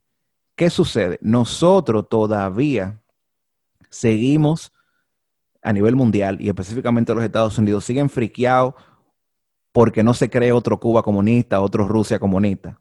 Y así me invito como ellos vinieron en el 65, porque lo que estaba pasando era una revolución parecida a la revolución cubana, vienen para acá y hacen una intervención, aunque sea de manera pacífica, pero tenemos gringos con, con, con almalalga ya aquí metido. Yo le hago esta, comparación a la gente y dicen, que mierda, pero este tipo, lo que, este tipo se quedó fundido. No, es que es exactamente lo que está pasando. Loco, mira, ¿sabes lo que yo estaba haciendo? Yo me acosté a la una de la mañana porque dio la casualidad que pude encontrar una pila de documentos de clasificado de la CIA con la situación de República Dominicana en el 65 y en el 48. Ya tú puedes saber más o menos el tipo de funda que yo me di. Eso, eso tú no lo traes en Google. Y lo tengo todos ahí. Están todos declasificados, lo bajé todito. Eh, son documentos que ya la CIA declasificó, que son para uso público, clasificaciones de 50 años. Estoy hablando de que ahí hay hasta, de, hasta manuales detallados, completos de, de, de, del país entero. Pero son documentos de, acceso público, no es nada eh, del otro mundo. Lo que pasa es que yo te puedo asegurar que muy poca gente se ha dado la tarea de buscar eso. Fui yo ayer en un fundimiento, buscando, no recuerdo qué carajo, y me di con eso. Cuando tú lees esos documentos, yo te lo voy a mandar al email. Cuando tú lees esos documentos, tú te vas a dar cuenta de que hay muchas similitudes con las cosas que están pasando aquí, tanto como en el momento que, que asesinaron a Trujillo. Esencialmente, lo único que está pasando ahora mismo es poco a poco se está creando una mini revolución. Y yo te voy a decir algo, viejo, aquí todavía quedan comunistas. Yo me fundí dándome la historia de Cuba. No sé por qué. Me dio para eso y estoy, mira, que me he metido en lo profundo de lo profundo. Yo estoy esperando que se me aparezcan los dos tigres, los, dos men in black en la puerta, en par de días, y me digan, venga acá, vamos a dar una vuelta. Pero eh, a mí me preocupa mucho y yo entiendo que el gobierno no debería hacer un follow through con, esa, con ese asunto de los impuestos, porque la realidad es que lo que va a pasar es un descontento general. Y yo te voy a decir algo, y es una verdad, Somos Pueblo dijo, Somos Pueblo dijo esa vaina y a mí, me, a mí me, me llamó mucho la atención eh, ahora mismo, lo único que puede pasar es, hay demasiada denuncia, papá, de casos, que Odebrecht, que vaina, que, este, que mi hermano empieza a someter a toda esa gente. Y otra cosa que yo siempre quiero, yo tengo que preguntarle a un abogado, ¿no se supone que toda la gente que están eh, en proceso, eh, o sea, que, se está procesando por caso delictivo, deberían de tener una prisión preventiva, sea en su hogar o sea en una cárcel? Porque usted está, tú te puedes salir del país en cualquier momento. Claro, claro, no. O sea, sí, lo que te iba a decir para resumir eso es que básicamente, si se le incautan todos los, todos los bienes a esta persona, a lo que realmente se entiendan que tuvieron en todos estos casos delictivos y se paguen todos esos impuestos y toda esa vaina, mi hermano, en ese se, se puede recuperar hasta un 39% de, de, de, del Producto Interno Bruto, o sea, de la deuda externa, perdón, se puede pagar. Eso fue un cálculo que yo estuve tirando ayer. Hasta un 39% en cuestión de tres años y medio pudiésemos, pudiésemos saldar casi una totalidad de la deuda externa, papá. Solamente haciendo eso, pero no me suba los malditos impuestos, me loco, porque de verdad que se va al más. No, vamos a esperar a ver qué va, a pasar, pero yo no creo que todas esas medidas que, que dijeron que iban a aplicar, no creo que la apliquen todas porque por parte de la población ha habido un rechazo bastante alto. Entonces, vamos a ver qué va a pasar, qué, cómo ellos van a modificar eso. Porque yo entiendo que ellos necesitan recaudar impuestos, pero en este momento es, una medida bien fuerte para la clase media. Yo estoy como tú todavía. Vamos a ver qué va a pasar. Yo todavía estoy como tú, o sea, yo le estoy dando mi beneficio a la duda, entiendo que va a ser un buen presidente, que va a ser un buen gobierno, y ojalá que sí, pero ahora mismo estamos en estado de revisión y hay que ver la vaina. Pero no somos políticos realmente. Ahora, dentro de política, ¿qué tú crees? Eh, a, ti que te, gusta mucho hablar de, de, conspiración y vaina. Eh, ¿Qué tú crees sobre Trump contrayendo COVID? Eh, yo tengo mucha teoría de eso, en verdad. Oye, eh, ¿qué yo creo? No, ¿qué te digo? Puede ser real, puede ser una estrategia. también él estuvo muy expuesto, me imagino. Todo el tiempo. Eh, no, ¿qué te digo? Yo lo, único que pido es que salga, que salga todo bien y que, bueno, nada, que pase lo que vaya a pasar eh, ahora en noviembre en las contiendas electorales. Eh, pero como te digo, puede ser real, puede ser una estrategia. Tú sabes política. Que yo, me, encontré muy, muy interesante. Que primero yo creo que le van a dar de alta mañana del hospital ya. O sea, para que tú entiendas. Aparentemente tienen la misma fórmula que la del PRM, que se curan, se curan en cuestión de días, pero bueno. Eh, o sea, lo que te digo es, yo, tú dijiste algo muy interesante, que puede ser una estrategia, y yo no sé por qué a mí me dio una onda parecida. Como que después de yo ver ese debate, yo no sé si tú llegaste a ver ese debate, viejo, pero eso fue una vaina, mira. Eh, mira, no lo pude ver completo, realmente solo vi, solo vi una partecita, pero... Óyeme, mira, papá, eso, eso fue una... O sea, yo lo vi desde que... Estoy hablando 20 minutos antes de que empezara, tenía la televisión prendida. Me traje el debate entero. Y eso fue literalmente como dos mujeres de patio, como cuando se arma un pleito en la calle. ¿Y qué, qué te opinas en sí del debate? O sea, ¿realmente hubo un ganador? ¿Realmente ¿Tú quieres que te diga algo muy interesante? Eh, el problema está en que ninguno de los dos realmente dijo nada argumentativo. O sea, Trump, hay que decir algo. Yo no sé si él es el mejor presidente o el peor presidente, porque yo no, yo no, yo no tengo conocimiento de la política de manera total en los Estados Unidos. Yo he hablado con mucha gente de diferentes estratos sociales que me han dicho que uno de los mejores presidentes que ha tenido los Estados Unidos y que ha hecho una cantidad de cosas, y ellos hablan en experiencia personal, como tengo muchísimos otros amigos que obviamente no quieren ni saber de ese hombre. Ahora, Biden no es el candidato. Biden no es el candidato para demócrata. Biden, primero que todo, ha tenido, ha tenido eh, eh, ya cirugía eh, cerebral. Es un tipo que, no voy a decir que está degatado, pero ya es un tipo que tú entiendes. Coño, mi hermano. Eh, de verdad, de verdad, de verdad, de verdad, él no, no creo que sea la persona. Que no debió, digo, según tu opinión, no debió ser el candidato opositor. Claro que no, era Bernie Sanders era e, e, el hombre, papá. Oye, Bernie Sanders era el que iba a arrasar con los Estados Unidos.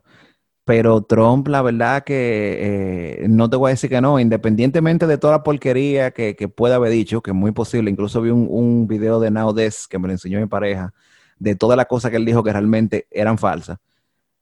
Pero para fines de cámara, él se llevó a Biden, o sea, se lo llevó. Y ahí, bueno, sí, Biden está arriba todavía, pero yo realmente, yo sí, una cosa que yo en las, en los en los gringos, yo no confío para nada. Porque así mismo estaban todos los polls de, de, Hillary Clinton. Claro. Y el día antes de la elección estaba ganada. Mi loco, pero que yo no vi esas lesiones, yo me acosté a las 5 de la mañana. Yo empecé a ver esas lesiones a las 9, di que random, porque estaba haciendo algo, que estaba trabajando con algo.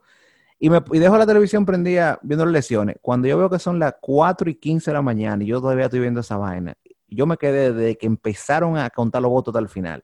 Y gana Trump. Yo te lo digo que todo el mundo, yo te voy a decir una cosa, Hillary Clinton tampoco era, de verdad que no, tampoco.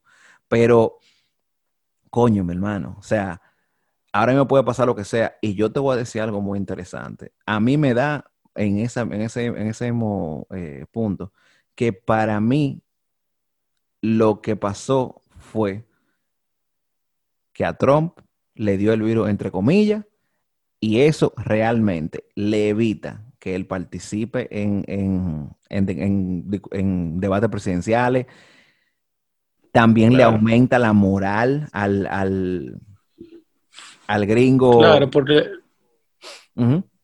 No, y, que le da un toque humano, o sea, mira, el presidente, o sea, el presidente se le dio el virus, o sea, es como que, oh, él está vivo, él es una persona real, es como que... Pero tú quieres saber mi, mi, vaina más, más, lo que yo, lo que me friquea. Si Trump sobre, obviamente va a sobrevivir eso puede ser lo peor que le va a pasar a los Estados Unidos. ¿Tú sabes por qué? Porque es que él va a salir a decir que ese virus no hace absolutamente nada. Él tiene setenta y pico de años y mira cómo él en, un par de días tuvo nítido y no tuvo ninguna complicación. Y ahí es que él le va a llenar la cabeza a esos gringos de que ese virus es falso, que la torre 5G, que lo extraterrestre, que la vaina, porque ya están toditos vueltos locos, ya todo el mundo está hablando mierda de, todo tipo de cosas, pero bueno, es otro tema. No, pero te voy a decir algo, Jan Alberto. Eh, Obviamente el virus es algo real, sí, obviamente lo sabemos, pero yo, por ejemplo, yo, por ejemplo, que no sé si tú sabes que yo también, oye, tú dirás, oye, en serio, pero tú, tú, te en todas. No, yo soy encargado de medios digitales de un hospital de aquí, de Santo Domingo. Bueno, eso yo lo sé. Eh, tú le puedes, tal vez ellos digan, tú te en todas, pues eso lo sé yo. Ah, bueno, entonces, ¿qué pasa? Yo tenía que hacer una, una, un análisis diario de, los casos de COVID, cómo iban aumentando. Obviamente de, los suministrados por el Ministerio de Salud Pública, que es la entidad autorizada para hacerlo. Claro. Y la gente decía, no, que los casos están aumentando, que eso es, eso es para que la gente no salga, que eso es como una, una campaña falsa. Pero yo en el hospital pude ver realmente que de uno y dos muertos de COVID a la semana pasaron a 5 y 6 a la semana. O sea, los números son reales. Esta enfermedad es real. ¿Qué yo pienso? Que esta vaina le va a dar a todo el mundo. Uno lo que debe es tratar de, obviamente, tomar las precauciones necesarias y subir la defensa a nivel, tratar de estar lo más en salud posible para que cuando le dé, que ojalá y, y no sea así, pero cuando sí le da, pues el cuerpo tenga la mejor forma de combatirlo, porque realmente te digo, es demasiado fácil la preparación. Sí, claro. Entonces, ahí, ahí, que, ahí que radica el problema real. Y obviamente concienciar a la población, porque es que el toque de queda, por ejemplo, que lo ponen a las 5, que sea a las 6, a las 7, a las 9. ¿Qué hace la gente? La gente lo que hace es que se junta más temprano. Claro. Su momento de ocio, los coros, las reuniones, las tertulias, la hacen más temprano, pero entonces estamos en lo mismo.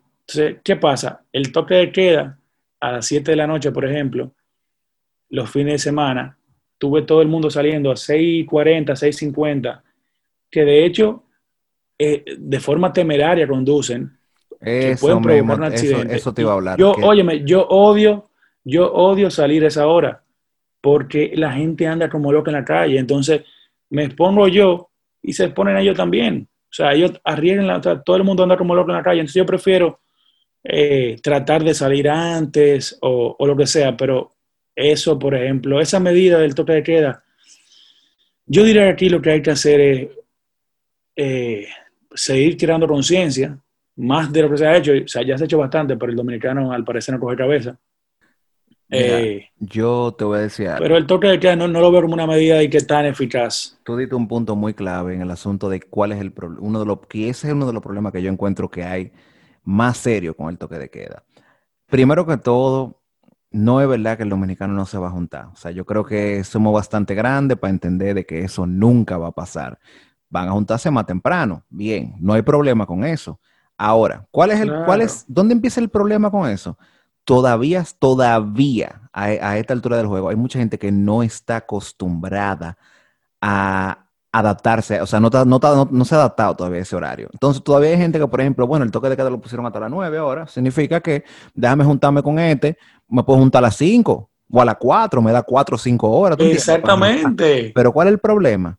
Que el tiempo reducido, tú sabes que al dominicano le gusta hablar bastante, o sea, uno se junta, habla pila de mierda y se la pasa hora muerta, pero ya tú sabes que tiene un horario limitado, tengo 3 horas, tengo 4 horas vamos a beber, obviamente, porque eso es parte de la cultura diaria de, de, todos nosotros como dominicanos. El problema es que tú te vas a piñar en esas cuatro horas la cantidad de tragos que tal vez tú te metes en una noche entera. ¿Qué pasa? Tú sales sobado de donde sea que tú estés. Y ese asunto temerario, mi hermano, mire, yo le voy a decir una cosa, yo, yo sé que, porque a la final, ok, los lo, lo, monos, muchos monos son hijos de la gran puta, pero vamos a hablar de lo que son honestos o vamos a hablar de lo que, de lo que posiblemente han muerto en accidentes, de gente que lo van a parar y se han llevado gente y se han llevado de encuentro. Pues yo conozco, yo conozco un par de casos que ya han pasado así. La gente sale temeraria y sale a todo lo que da porque quiere llegar a su casa. Y eso es una fórmula, y más en un país donde hay tantos accidentes, es una fórmula, es una receta del éxito para que se armen los accidentes y disparen a todo lo que da. Claro, realmente, eh, mira, realmente las, las medidas que yo entiendo que deberían continuar serían prohibir las aglomeraciones de personas. Claro. Por ejemplo, he visto que, algunos restaurantes han abierto sus puertas y tomando las medidas eh, de precaución necesarias. Eso sí yo lo veo eh, y se puede. que se siga cumpliendo. Claro, claro, obviamente con capacidad limitada de, personas, o sea, de, con la capacidad que el restaurante defina pertinente para poder que para que haya una buena separación de mesas. Claro. De todo. Claro, entonces, oye, definitivamente la economía tiene que, volver a su normalidad poco a poco, porque este confinamiento realmente pues está causando muchos estragos a nivel económico, muchas personas, eh, como, como hablábamos hace un rato, en este país muchas personas viven el día a día, muchas personas de, los negocios informales viven del día a día. Entonces, ¿qué te digo? El tema del de, destino, podemos decir, un negocio de comida, que su mayor venta era en la noche, ahora se ve limitado hasta vender. Eh, bueno, los tienen delivery, servicio de delivery ahora, creo que venden hasta las 9, hasta las 11, no recuerdo. Eh, pero entiendo que algo que, que, el toque de queda no es la medida que va a solucionar no es rentable. este problema. Esa es la que hay, no es rentable. Y honestamente, yo te voy a decir algo. Yo pusiera un toque, ¿tú sabes cómo yo pusiera un toque de queda? Yo pusiera un toque de queda hasta las 2 de la mañana, que cualquiera puede decir, pero a las 2 de la mañana es que abran los sitios. Exactamente. Pero ¿qué pasa? ¿Dónde se arma la rumba los dominicanos? Después de las 2 de la mañana, ¿eh? Después de la 1 y pico, que ya la gente sale prendida, ahí es que se arma la rumba. Si tú se lo llevas a las 2 de la mañana, le dices, mira, tú tienes hasta las 2, a las 2 tienes que estar en tu casa. Te puedes salir para X sitio, para tal sitio, sea que tiene que... A Ya, tú sabes cuál es el problema, que el dominicano lo que va a hacer, lo mismo, mira lo mismo que pasó ahora, estaba a, la, a qué hora estaba a las 7 y lo pusieron a las 9, ¿no? Ajá. Que ahora igual tuve en los retenes militares y de policía, paran la gente igualito porque, porque la gente sale más tarde, entonces, ¿qué te digo? Simplemente la gente lo que va a hacer, ah, bueno, ya a las 2 de la mañana, es verdad que va, a haber menos personas a las 2 de la mañana circulando, pero como quiera la gente se va a extender porque el dominicano es así. Ah, no, porque espérate, te voy a decir algo, eso es lo que tú no puedes controlar de ninguna manera. Así me invito como uno no puede controlar el hecho de que eh, el alcohol lo venden hasta las 2 de la mañana y tú te puedo asegurar que tú lo puedes conseguir a las 5 de la mañana si tú quieres o a las 4. Eso nunca se va a evitar. Ahora, darle la opción a una persona de que diga, bueno, tú tienes hasta las 2 de la mañana para salir. Hay mucha gente que no va a querer salir sea como sea pero darle la oportunidad a muchísimos negocios que puedan trabajar su horario completo. No solamente restaurantes, usted cree que nada más restaurantes, hay muchísimos sitios que trabajan hasta tarde. Lo mismo food truck, para que ustedes entiendan, trabajan de noche mayormente y son negocios pequeños, pero tienen su tienen sus dos empleados, sus tres empleados, sus cuatro empleados y esa gente tiene familia también. Son muchísimos tipos de negocios de esa, en, esa, en esa modalidad que están debidamente registrados y que pagan sus impuestos porque tampoco, porque no, ni siquiera son parte de la economía informal. Pero darle esa oportunidad a la gente, yo entiendo que flexibilizaría incluso de lo que estamos hablando ahora mismo, que la gente va a querer salir como quiere y que tal vez si tú le das un horario grande para que rejuegue, ya tan alto a las 12 de la noche se van a acotar. Sí, también, también. La, medida principal es evitar la aglomeración de personas. Lamentablemente, temas como conciertos y cosas así, eh, no se va a poder hasta que esto no esté al menos más controlado. ¿Tú crees que Pero sí, Yo creo que eso vuelve ya pronto por ahí. Porque ya no sé si tuviste que abre, que ya los cines abren el 8 de octubre. Ah, no sabía, no sabía. el 8 de octubre, ya todas las, las por lo menos Caribbean Cinema, todas sus salas van a estar abiertas. Bueno, eh, nada, vamos a ver cómo, qué medidas tomarán, qué medida, supongo que, que Salud Pública le habrá indicado a ellos algunos parámetros para tomar. Vamos a ver, vamos a ver cómo sucede todo. Pero bueno, o sea, eh, Ojalá. Yo te voy a decir algo, funciona, por lo menos en el sector restaurante está funcionando un poquito el, asunto de, trabajar hasta las 9 de la noche. No es completamente rentable todavía, pero es lo que hay. Pero tirando un poco para atrás, porque creo que, creo que nos fuimos Sí, sí, no, literal, lejos. nos fuimos en una. Sí, o sea, empezamos. Yo, me quedé, yo creo que yo todavía hice una pregunta hace como una hora que yo no recuerdo lo que era, pero yo sé que era que estábamos hablando ya en la parte de publicidad. Eh, tú como publicista, personalmente, ya que tú trabajando, veo que o sea, tú trabajas con varias marcas, me imagino, o sea, ya tú mencionaste un colegio, eh, un hospital, o sea, son eh, varias instituciones que llevan un código, llevan un manual eh, de marca o un manual gráfico, como sea que se llame. Claro. ¿Cómo tú ves la, la... esta pregunta es para los publicistas que oyen, porque yo estoy en mercadeo, es una cosa que ustedes tienen que entender, yo creo que ustedes lo saben, los mercadeólogos odian a los publicistas y viceversa, eso es una guerra que nunca va a acabar. Como yo hago las dos vainas, a mí no me importa, pero... Eh, ¿Cómo tú ves la línea gráfica? Yo he hablado de eso con varias gente. la, la absorción total de una sola línea gráfica para el gobierno completo. Porque yo te voy a decir una cosa, había una pila de logos más feo que el carajo. Hay una pila de... sí, sí, sí, sí. ¿Cómo tú ves esa vuelta? Mira, te voy a decir algo. A mí realmente me gustó mucho la nueva línea gráfica. esto es personal, ¿eh? Porque yo me puedo encontrar 10 colegas míos que me van a decir, mira, no me gustó por esto y por esto por esto, o no procede por esto. Pero en lo personal a mí me gustó porque es limpia. Eh, veo que tú una, no sé, quizás fue eh, motivada por la misma imagen del gobierno de los Estados Unidos, tiene cierta similitud. Yo te voy a hacer ese mismo comentario, como que a mí me dio un poquito White House eso. Sí, ahora, ¿qué de forma personal, qué yo no veo, qué yo no veo correcto o que, o que entiendo que se pudiese mejorar? ¿Cómo va a ser que tú me vas a tirar con la misma línea gráfica y, y, y, el, o sea, todo, porque es lo mismo, todas las instituciones están utilizando la misma imagen. Un mensaje, por ejemplo, que vi de la CAS, Corporación de Acueducto y Alcantarillado de Santo Domingo, que diga, eh, no tires el aceite en la tubería. Eh, no, tires el, aceite. por el, por el fregadero. Ok, te decía, ¿cómo tú me vas a comunicar a mí un mensaje con la misma, o sea, sí me, gustó la nueva imagen del gobierno, me gustó la línea gráfica, me gustó su nuevo logo, que como te, te decía, vi que está quizá influenciada por la de los Estados Unidos, pero como tú me dices a mí, un mensaje de no tire el aceite por el fregadero o por las tuberías, con la misma línea gráfica o la misma imagen que utiliza el Palacio de la Presidencia para decirme un mensaje del presidente un mensaje del aumento de los impuestos, un mensaje, cualquier mensaje que le quiera decir a la población eh, desde el Ministerio de la Presidencia. Ok. Entonces, como que no sé, me parece un poco chocante porque el cerebro, ¿sabe? A la hora de ver la publicación, quizá no divide. No sé, como que me digo, yo no soy diseñador gráfico, ¿eh? yo soy publicista y tengo cierto conocimiento de diseño que utilizo sobre la marcha al igual que tú, yo mismo aprendí a diseñar porque... Pero tú, lo dices ya de un punto de vista más de comunicación. Sí, a, mí, a mí en lo personal me choca un poco. Me choca un poco y, o sea, no sé, dime tú, hay tantas cosas del Estado, pero no entiendo que quizás puede llevar una, una misma línea, pero diferenciarlo. Pero ahora mismo está llevando la misma para todos. Yo te voy a decir algo. A mí personalmente, a mí, igual que a ti, a mí me gustó la, o sea, me, me, a mí me encantan la, la, la línea gráfica que se ven sencilla, como que simple, ¿tú entiendes? Para mí eso, eso, dice finura por todos lados.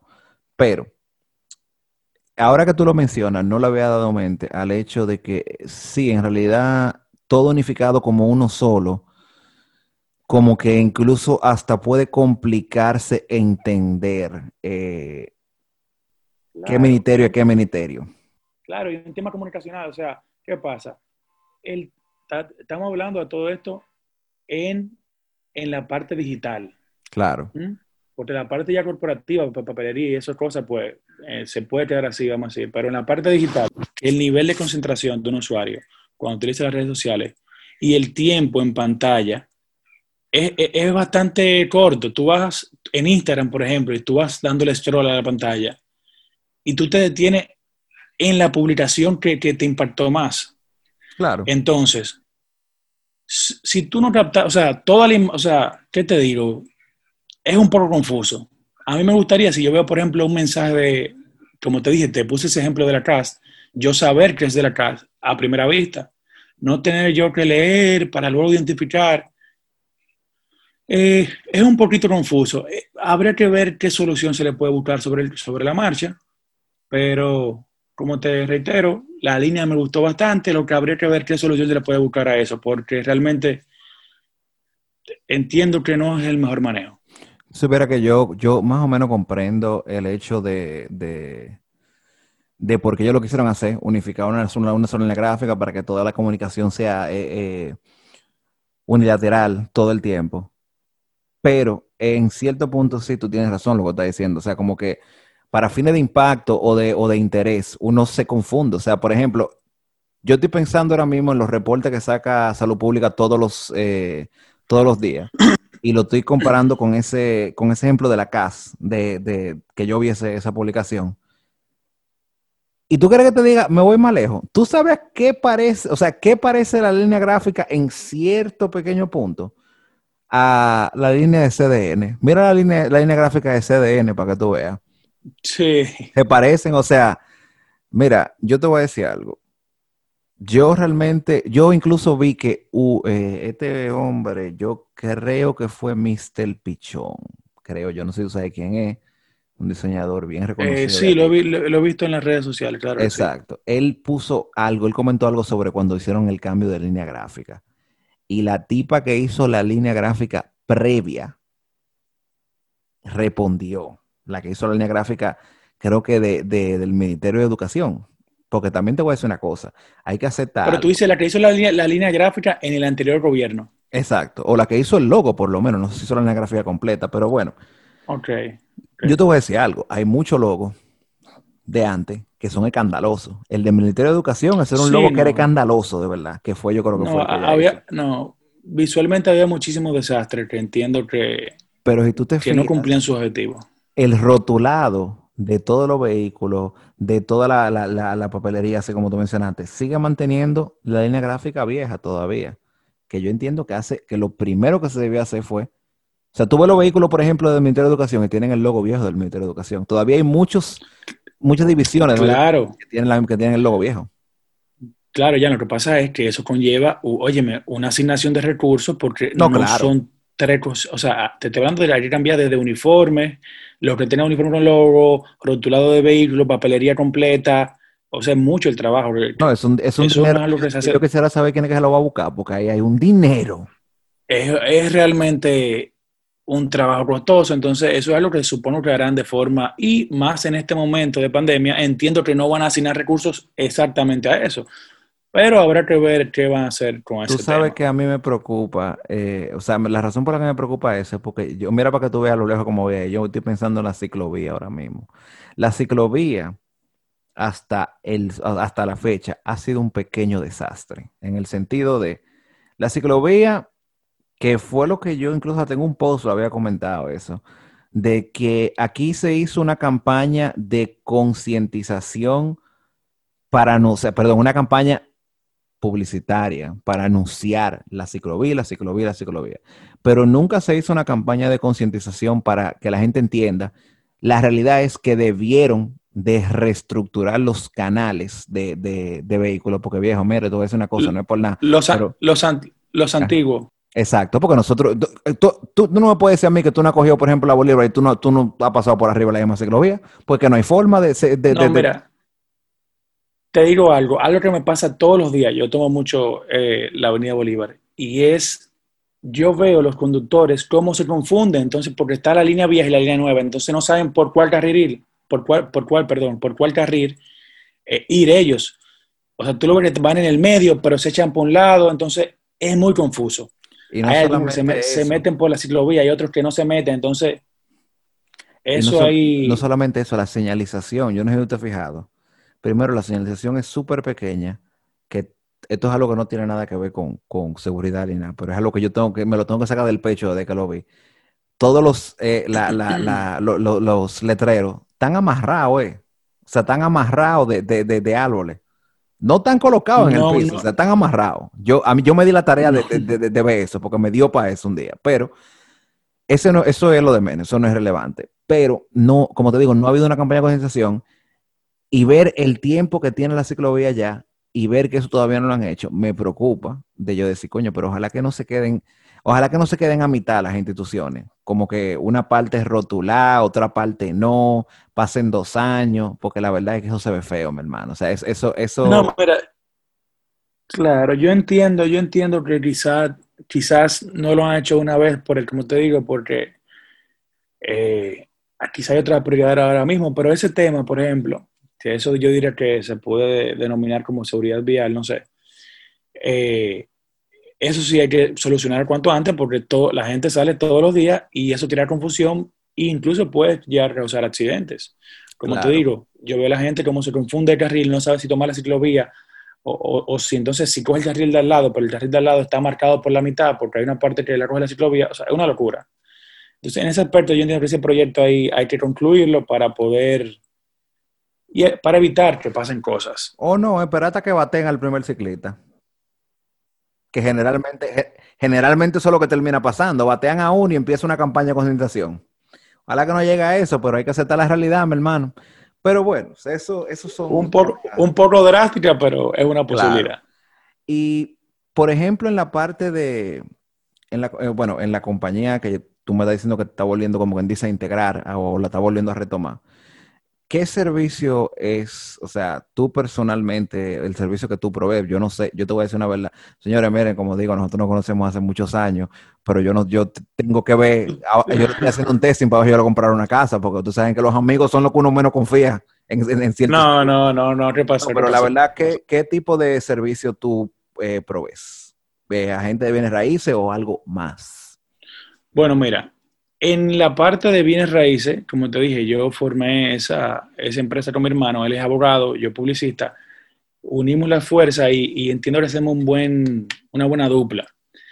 Eh, ofrecemos los servicios, obviamente, de la parte legal, de la promoción de, de, tu inmueble. Obviamente, cuando conseguimos un cliente, hacemos la depuración del cliente, es básicamente ayudarte en todo ese trayecto hacerlo más fácil y obviamente pues conseguir esa persona interesada.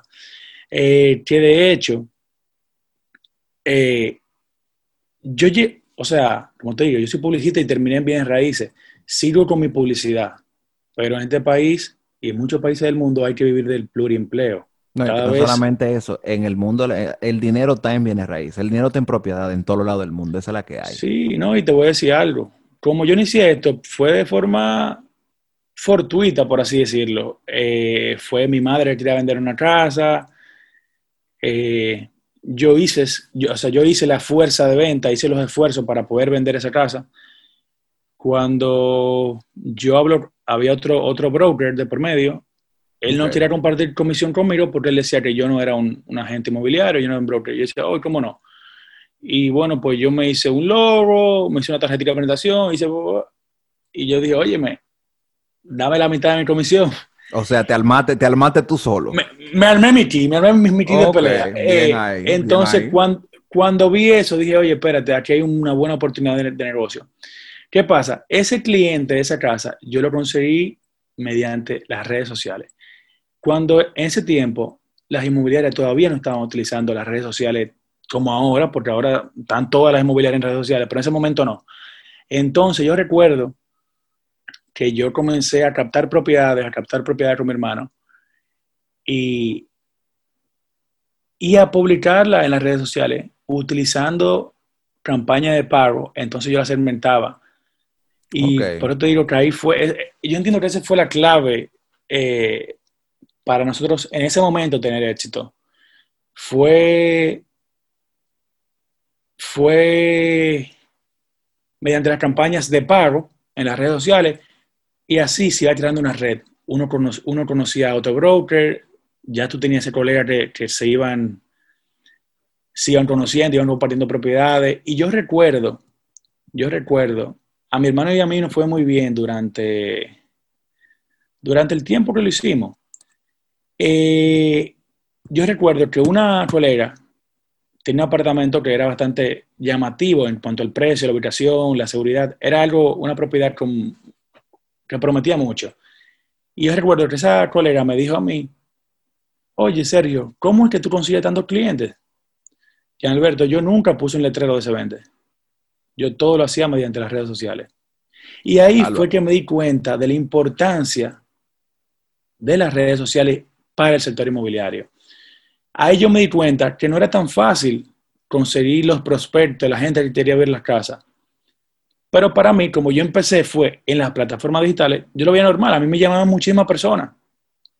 Eh, y óyeme, obviamente después de eso pues, hizo un boom las redes sociales y empezaron toda la inmobiliaria a capacitarse y a implementar estrategias en redes sociales y a tener presencia. Y por ahí fue que yo inicié. Inicié con mi hermano, realmente no fue bien. Como te digo, por temas ya personales, eh, lo, lo, dejamos a un lado por un tiempito, pero ahora lo estamos retomando eh, porque realmente hacemos una buena dupla y queremos nada, seguir adelante, como cualquier joven en este país quiere hacer la cosa por el librito, hacer la cosa bien y poder generar ingresos. Y nada, eh, ¿qué te puedo decir? No, no, yo te voy a decir algo que realmente es un punto clave. Tú te diste cuenta de, de, la fuerza que tienen las redes. Y eso te voy a decir algo, eso aplica para todos los negocios, men. O sea, yo te voy a decir una cosa. Ahora mismo, y más con la, no, no es nuevo, obviamente, no es nuevo, pero ya aquí se está implementando, porque aquí de verdad todo llega, de, todo como que simplemente demasiado tarde. No he visto lo que es el Instagram Shopping de manera directa, que tú puedes, claro, los restaurantes, eh, tú puedes básicamente crear, eh, ordenar directamente de, Instagram y se registra en, aplicación. Y me imagino que cada uno hace su propia aplicación o su propia página donde puede encargar al cliente. Y loco, eso es un palo, viejo. O sea, eso es hablando de restaurante, pero tú lo puedes hacer con básicamente lo que sea. Y tú tienes esencialmente un maldito negocio. Mira, aquí hay una cosa muy interesante que yo nunca le he borrado, porque yo soy como lo viejo, que yo no, yo no borro nada. Tú guarda todo. Sí, yo guardo todo, por si le tengo que echar mierda a una gente de una vez, yo se la saco ahí mismo. Pero, diablo, no me diga que la borré ahora, no me diga eso. ¿Pero de qué era? ¿De qué era? Es, mira, eso es hablando sobre las diferentes compañías, eh, las diferentes compañías top, claro. Mírala aquí. Eh, tú tienes compañía, por ejemplo, Amazon no tiene tienda. Uber no es dueño de ningún vehículo. Facebook no crea ningún tipo de contenido. Eso es verdad. Airbnb no, tiene propiedades. O sea, y así sucesivamente, hay muchísimas compañías más. Y la verdad es que todos los servicios, o sea, hoy en día el, el, mundo digital, y obviamente las redes es una gran parte de eso, ofrece servicios que no tiene. O sea, es una realidad como te pones a pensar, coño, pero yo compro todo en Amazon. Pero Amazon no tiene tienda. Amazon tiene almacenes de gente que le mandan su producto y ellos lo venden. Y eso yo creo que, yo creo que por eso nosotros en el mundo digital, los dominicanos, no puede ir muy bien. Porque nosotros estamos acostumbrados a, a actuar de tercero. O sea, a facilitar el servicio y producto a la gente a través de otra gente. O sea, nosotros no somos mal, nosotros somos muy buenos vendedores. Ahora, ojalá que otros servicios y otros, otras empresas empiecen a implementar mucho de esto, eh, de estos métodos, porque la verdad es que si no nos ajustamos a la, era digital con, en República Dominicana, este país se va a partir por mitad. Y esa es la verdad. No, y te, digo algo, yo tengo confianza en que nos vamos a adaptar y vamos, porque cada vez hay más, más personas interesadas en, los, en las distintas ramas. Eh, de esta, de, bueno, del marketing, la publicidad. Eh, pero te iba a decir, eso tú estabas diciendo de que mira cómo Airbnb no tiene propiedades, sin embargo, eh, es una de las mayores empresas de, alquiler. Entonces, los modelos de negocio han cambiado. Los modelos de negocio han cambiado. El mundo está cambiando. Y aquí el dominicano tiene mucho futuro porque somos muy creativos somos muy creativos y te voy a decir algo. La, no sé si, óyeme, la creatividad es muy importante para el emprendimiento. Hay muchos factores que influyen en el emprendimiento. Por eso yo eh, le exhorto al presidente que baje la parte impositiva, porque si se motiven los jóvenes a emprender un negocio. Claro. O no, emprender, o no emprenderlo, a, a formalizarlo, porque tú puedes emprender, pero a la hora de tú formalizar el negocio, óyeme, se, se va un poco cuesta arriba. Mira, yo no me acuerdo dónde yo leí esto, pero eh, fue una frase muy famosa y era que decía, eh, déjame ver si no la digo mal, exacto, motive a la gente a invertir, no a gastar. Mientras más impuestos tú pongas, más la gente va a estar gastando dinero porque no van a querer pagar nada. Así mismo es. Pero como te digo, mira, y tú dijiste algo clave, sí. Eh, el modelo de negocio que nosotros conocíamos como tradicional ha cambiado. Sin embargo, fíjate que algo, algo, algo pasa muy interesante aquí. Ese modelo de negocio que nosotros percibimos ha cambiado. No, no ha cambiado. Es el mismo modelo de negocio. ¿Tú sabes por qué? Si tú miras hacia atrás, vamos a, vamos a una pequeña lección de, mercadeo. E, e, este ejemplo, para el que estudió mercadeo, se lo sabe de memoria. Ford Motor Vehicles, 1940 o 1920, no recuerdo. Ford empieza con una manufactura de producción de vehículos de tanta cantidad X, etcétera, etcétera, etcétera. Vamos a saltarnos toda esa parte porque eso no, hay, que, no hay que joder tanto. A medida que va pasando el tiempo, en una línea de ensamblaje de, vehículos, tú tenías gente, tú tenías hasta la gente que le ponían los botones, la gente que, que brillaba el, tacómetro, todo ese tipo de cosas. Y es la verdad, tú tenías una pila de gente trabajando en una empresa para crear ese vehículo a medida que nosotros fuimos automatizando los procesos, que esa es la palabra clave, automatización, eso es lo único que busca el ser humano. ¿Cómo yo puedo hacer la vaina más rápida con menos gente? Fueron automatizando los procesos, se fueron eh, implementando maquinaria.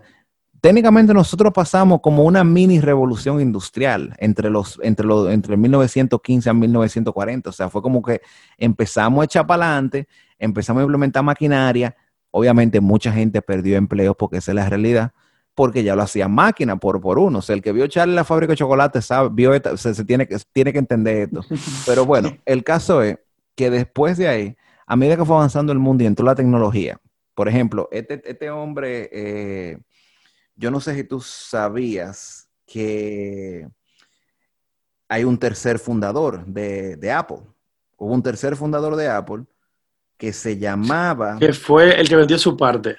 Exacto, que no me acuerdo el nombre, creo que se llamaba... Sí, fue como por 900 dólares, yo creo, algo así, ¿no? No, no recuerdo la cifra. Sí, ahora mismo. Esa persona se llamaba eh, Ronald Wayne. Ronald Wayne vendió su, sus acciones de Apple en 1976 por 800 dólares. Hoy en día Ronald Wayne tuviera un billón de dólares, o sea, mil millones de dólares. ¿Qué pasa? Obviamente, yo entiendo por qué una persona como él, que era un inversionista y que ya de por sí Steve Jobs tenía problemas con la tienda que le facilitaba las la computadoras, yo entiendo, coño. Este tipo tan inventándose, que le facilitaba las piezas, perdón. Este tipo tan metido en una pila de líos, me pidieron estos cuartos, el panel yo creo que había puesto como, como creo que fueron más de 800 dólares, no ven así. Eh, yo me voy a salir de esta vaina porque ahorita va a caer en deuda. Eso es lo que pensamos y más la generación previa a nosotros, que no eran emprendedores, lo que entendían que como nos criaron a nosotros y como crian a todo el mundo, que eh, éxito es tú estudiar, o sea, ir a un buen colegio, una buena universidad, conseguir un buen trabajo y morirte. Y eso no es éxito. Éxito es usted tener todos los millones del mundo. Pero, ¿qué pasa? Yo diría que el, no, yo diría que el éxito también depende mucho de lo que tú andas buscando, porque eh, quizás para ti éxito es algo y para mí otro, éxito es otra cosa. Depende de cuál sea tu objetivo. Siempre y cuando tú alcances tus objetivos, lo que tú te propusiste, pues te puedes considerar una persona exitosa. No, claro, tienes razón. O sea, yo lo dije en el sentido de tener todos los millones en el mundo, de como que éxito es, la verdad, para mí, éxito es hasta donde tú puedas llegar al límite. O sea, yo tengo mi mentalidad capitalista, yo no te puedo decir que no. O sea, yo no soy comunista y yo y a mí me gustan los cuartos. Yo no sé al que estoy yendo que no le gustan los cuartos, pero si a usted no le gustan los cuartos, bueno, usted está mal. Pero bueno, éxito es de que la realidad es, y yo creo que todos hoy en día entendemos, que con un trabajo normal tú nunca vas a, hacer, eh, eh, eh, vas a tener una cantidad de dinero.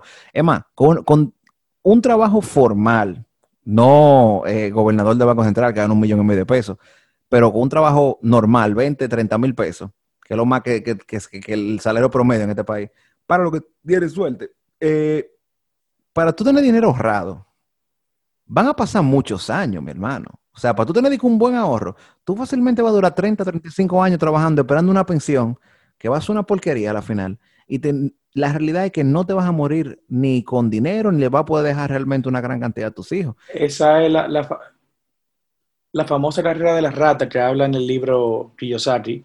No sé si, si tú la recuerdas, pero es más o menos eso mismo que él, que él habla en ese libro. Bueno, ahí es que está, y ahí es que está el tema. O sea, el rat race esencialmente es un, es un tema de tiempo. Y hoy en día, y más con una pandemia que uno se puede morir en cualquier momento, independientemente de X o Y, tú necesitas invertir la mayor cantidad de tus recursos en inversiones, en, en propiedades, en no sé qué, en lo que tú entiendas que te pueda dejar dinero.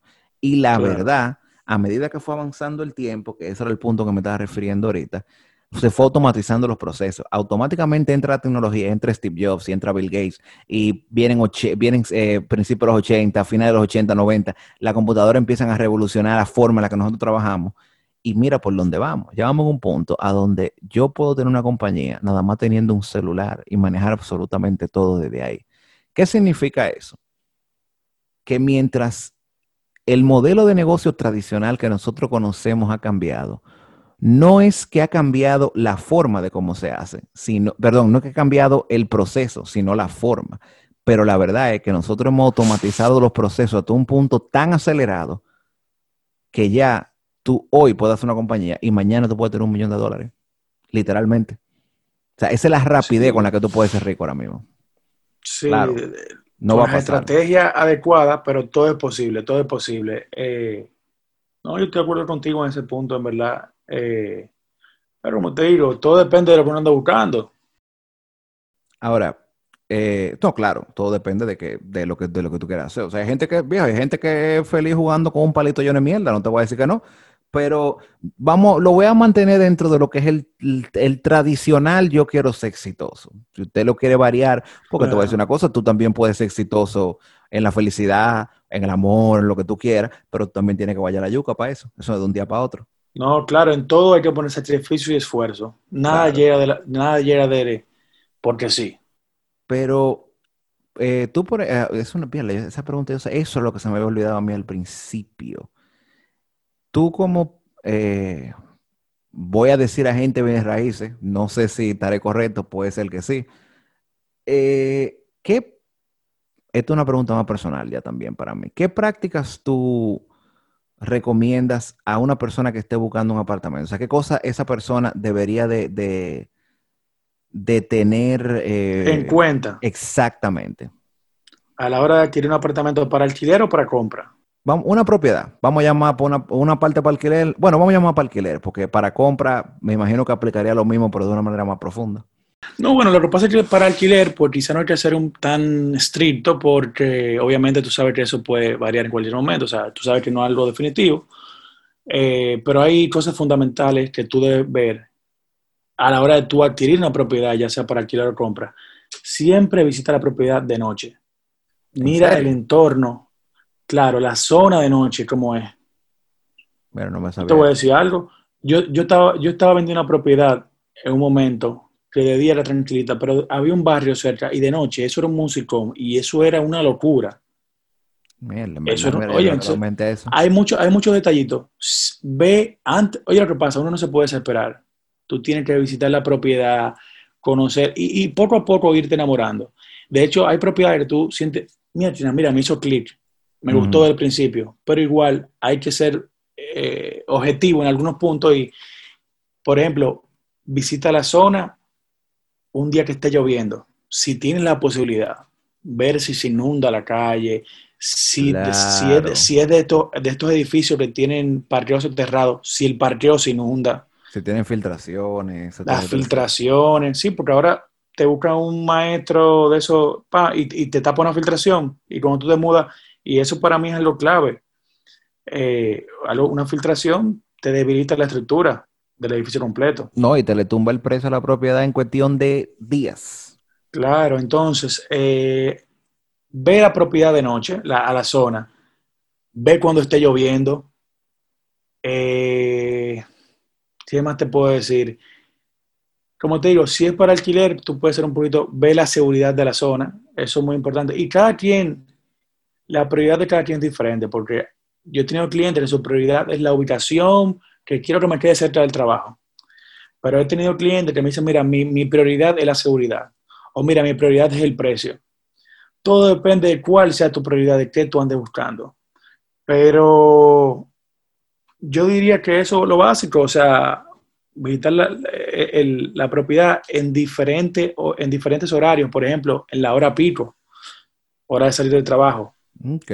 Tómate la molestia de tú dirigirte a la propiedad para tú ver cómo es el tránsito.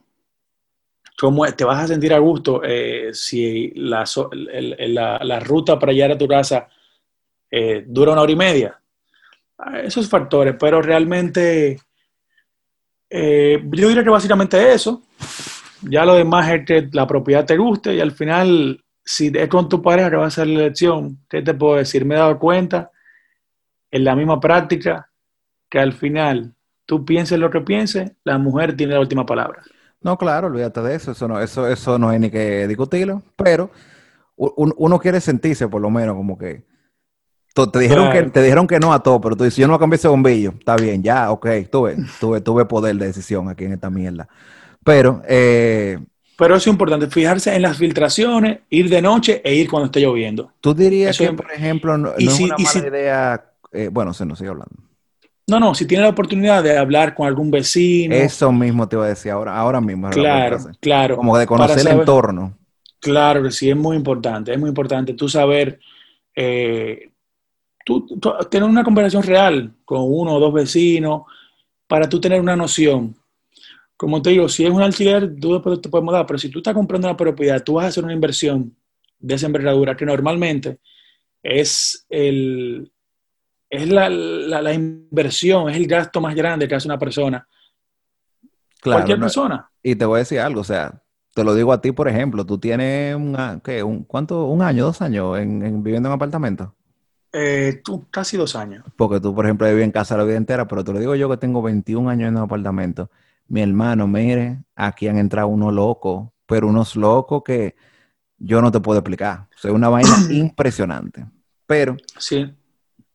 Eh, independientemente de, eso es una pregunta que tenía porque generalmente yo te voy a decir algo, uno, yo por ejemplo que he visto muchos apartamentos y vainas, pero uno realmente nunca sabe cuál es el, el, gancho. Y te digo que he tenido personas que me voy a resolver los nombres, que le han dado una, le han dado, uh, pero una maldita engañada.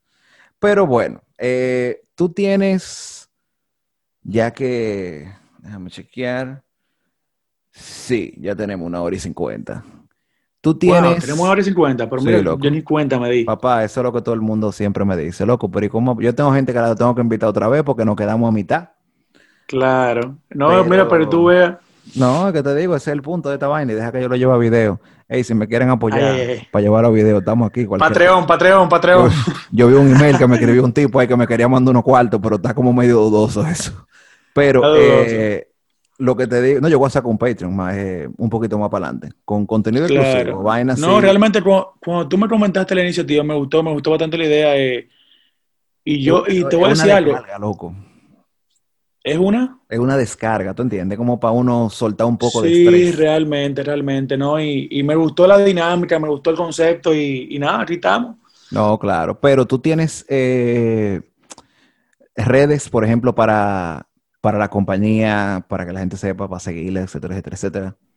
Sí, mira, las redes de la inmobiliaria, como te digo, estaban un poquito de lado, pero ahora la estoy retomando. Es la red de la inmobiliaria, Benecasa, Benecasas.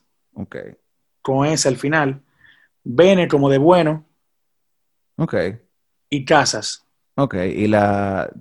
Yo había visto que tú tenías como un Instagram de la publicitaria también. Sí, mira lo que pasa. Eh, eso fue un proyecto que yo no hace mucho, pero yo ahora mismo estoy trabajando solo, de forma independiente. Tengo una, una, diseñadora que contraté, que trabaja conmigo, por un tema de, de, bueno, ofrecer un mejor resultado a los clientes, porque por un tema de tiempo estaba un poquito apretado. Claro. Porque yo hacía, yo hacía todo, yo hacía desde el diseño, la planificación, la programación. Me lo va a decir a mí, que yo hago todo de, de toda la página que yo mando, de todo, todo. O sea, este es el mando aquí. E, exacto. oye, yo estaba así mismo y de hecho todavía lo sigo haciendo con algunas marcas. Eh, y realmente, oye, me estaba un poco cuesta arriba.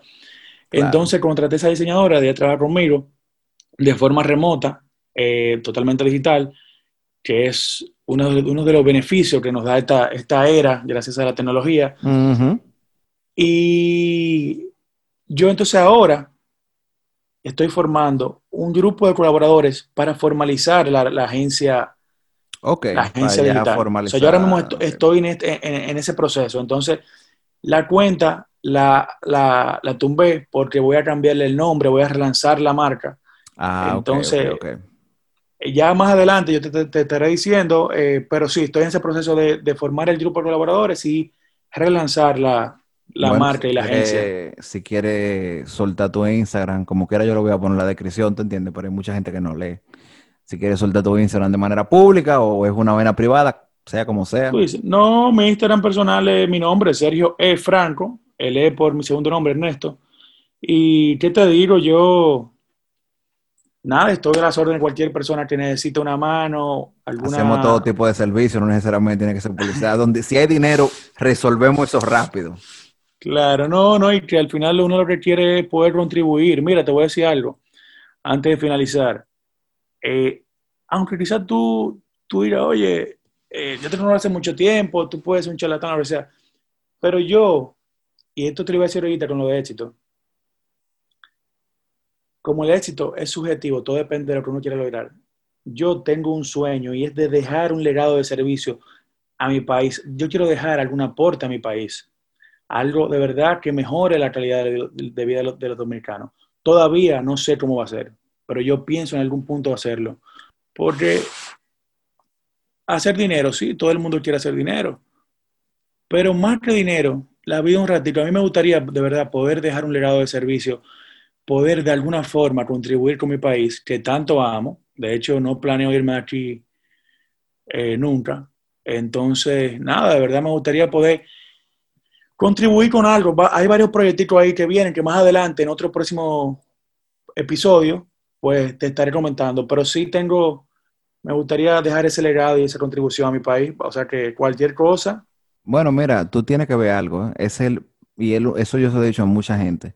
Nosotros como músicos, en mi caso específicamente, no, la gente, mucha gente se lo toma obviamente que la fama va dependiendo de la calidad de músico que tú seas, pero la realidad es que el punto principal de todo músico es dejar su marca en el mundo. O sea, es una canción, tal vez no es algo que te va a hacer dinero, tal vez sí, si tú eres un ladronazo y empiezas a ripiar la vaina, pero es algo que está para crearte un sentimiento. Y eso es tu, y esa es la marca de nosotros como músicos. Yo entiendo lo que usted está diciendo, o sea, si tú pudiese dejar un, tipo de legado de cualquier tipo de servicio, ojalá que no sea, claro, un servicio negativo, pero bueno, eh, coño, ese, eh, al final del día, así mismo como una línea gráfica, los seres humanos tienen que tener una razón de ser.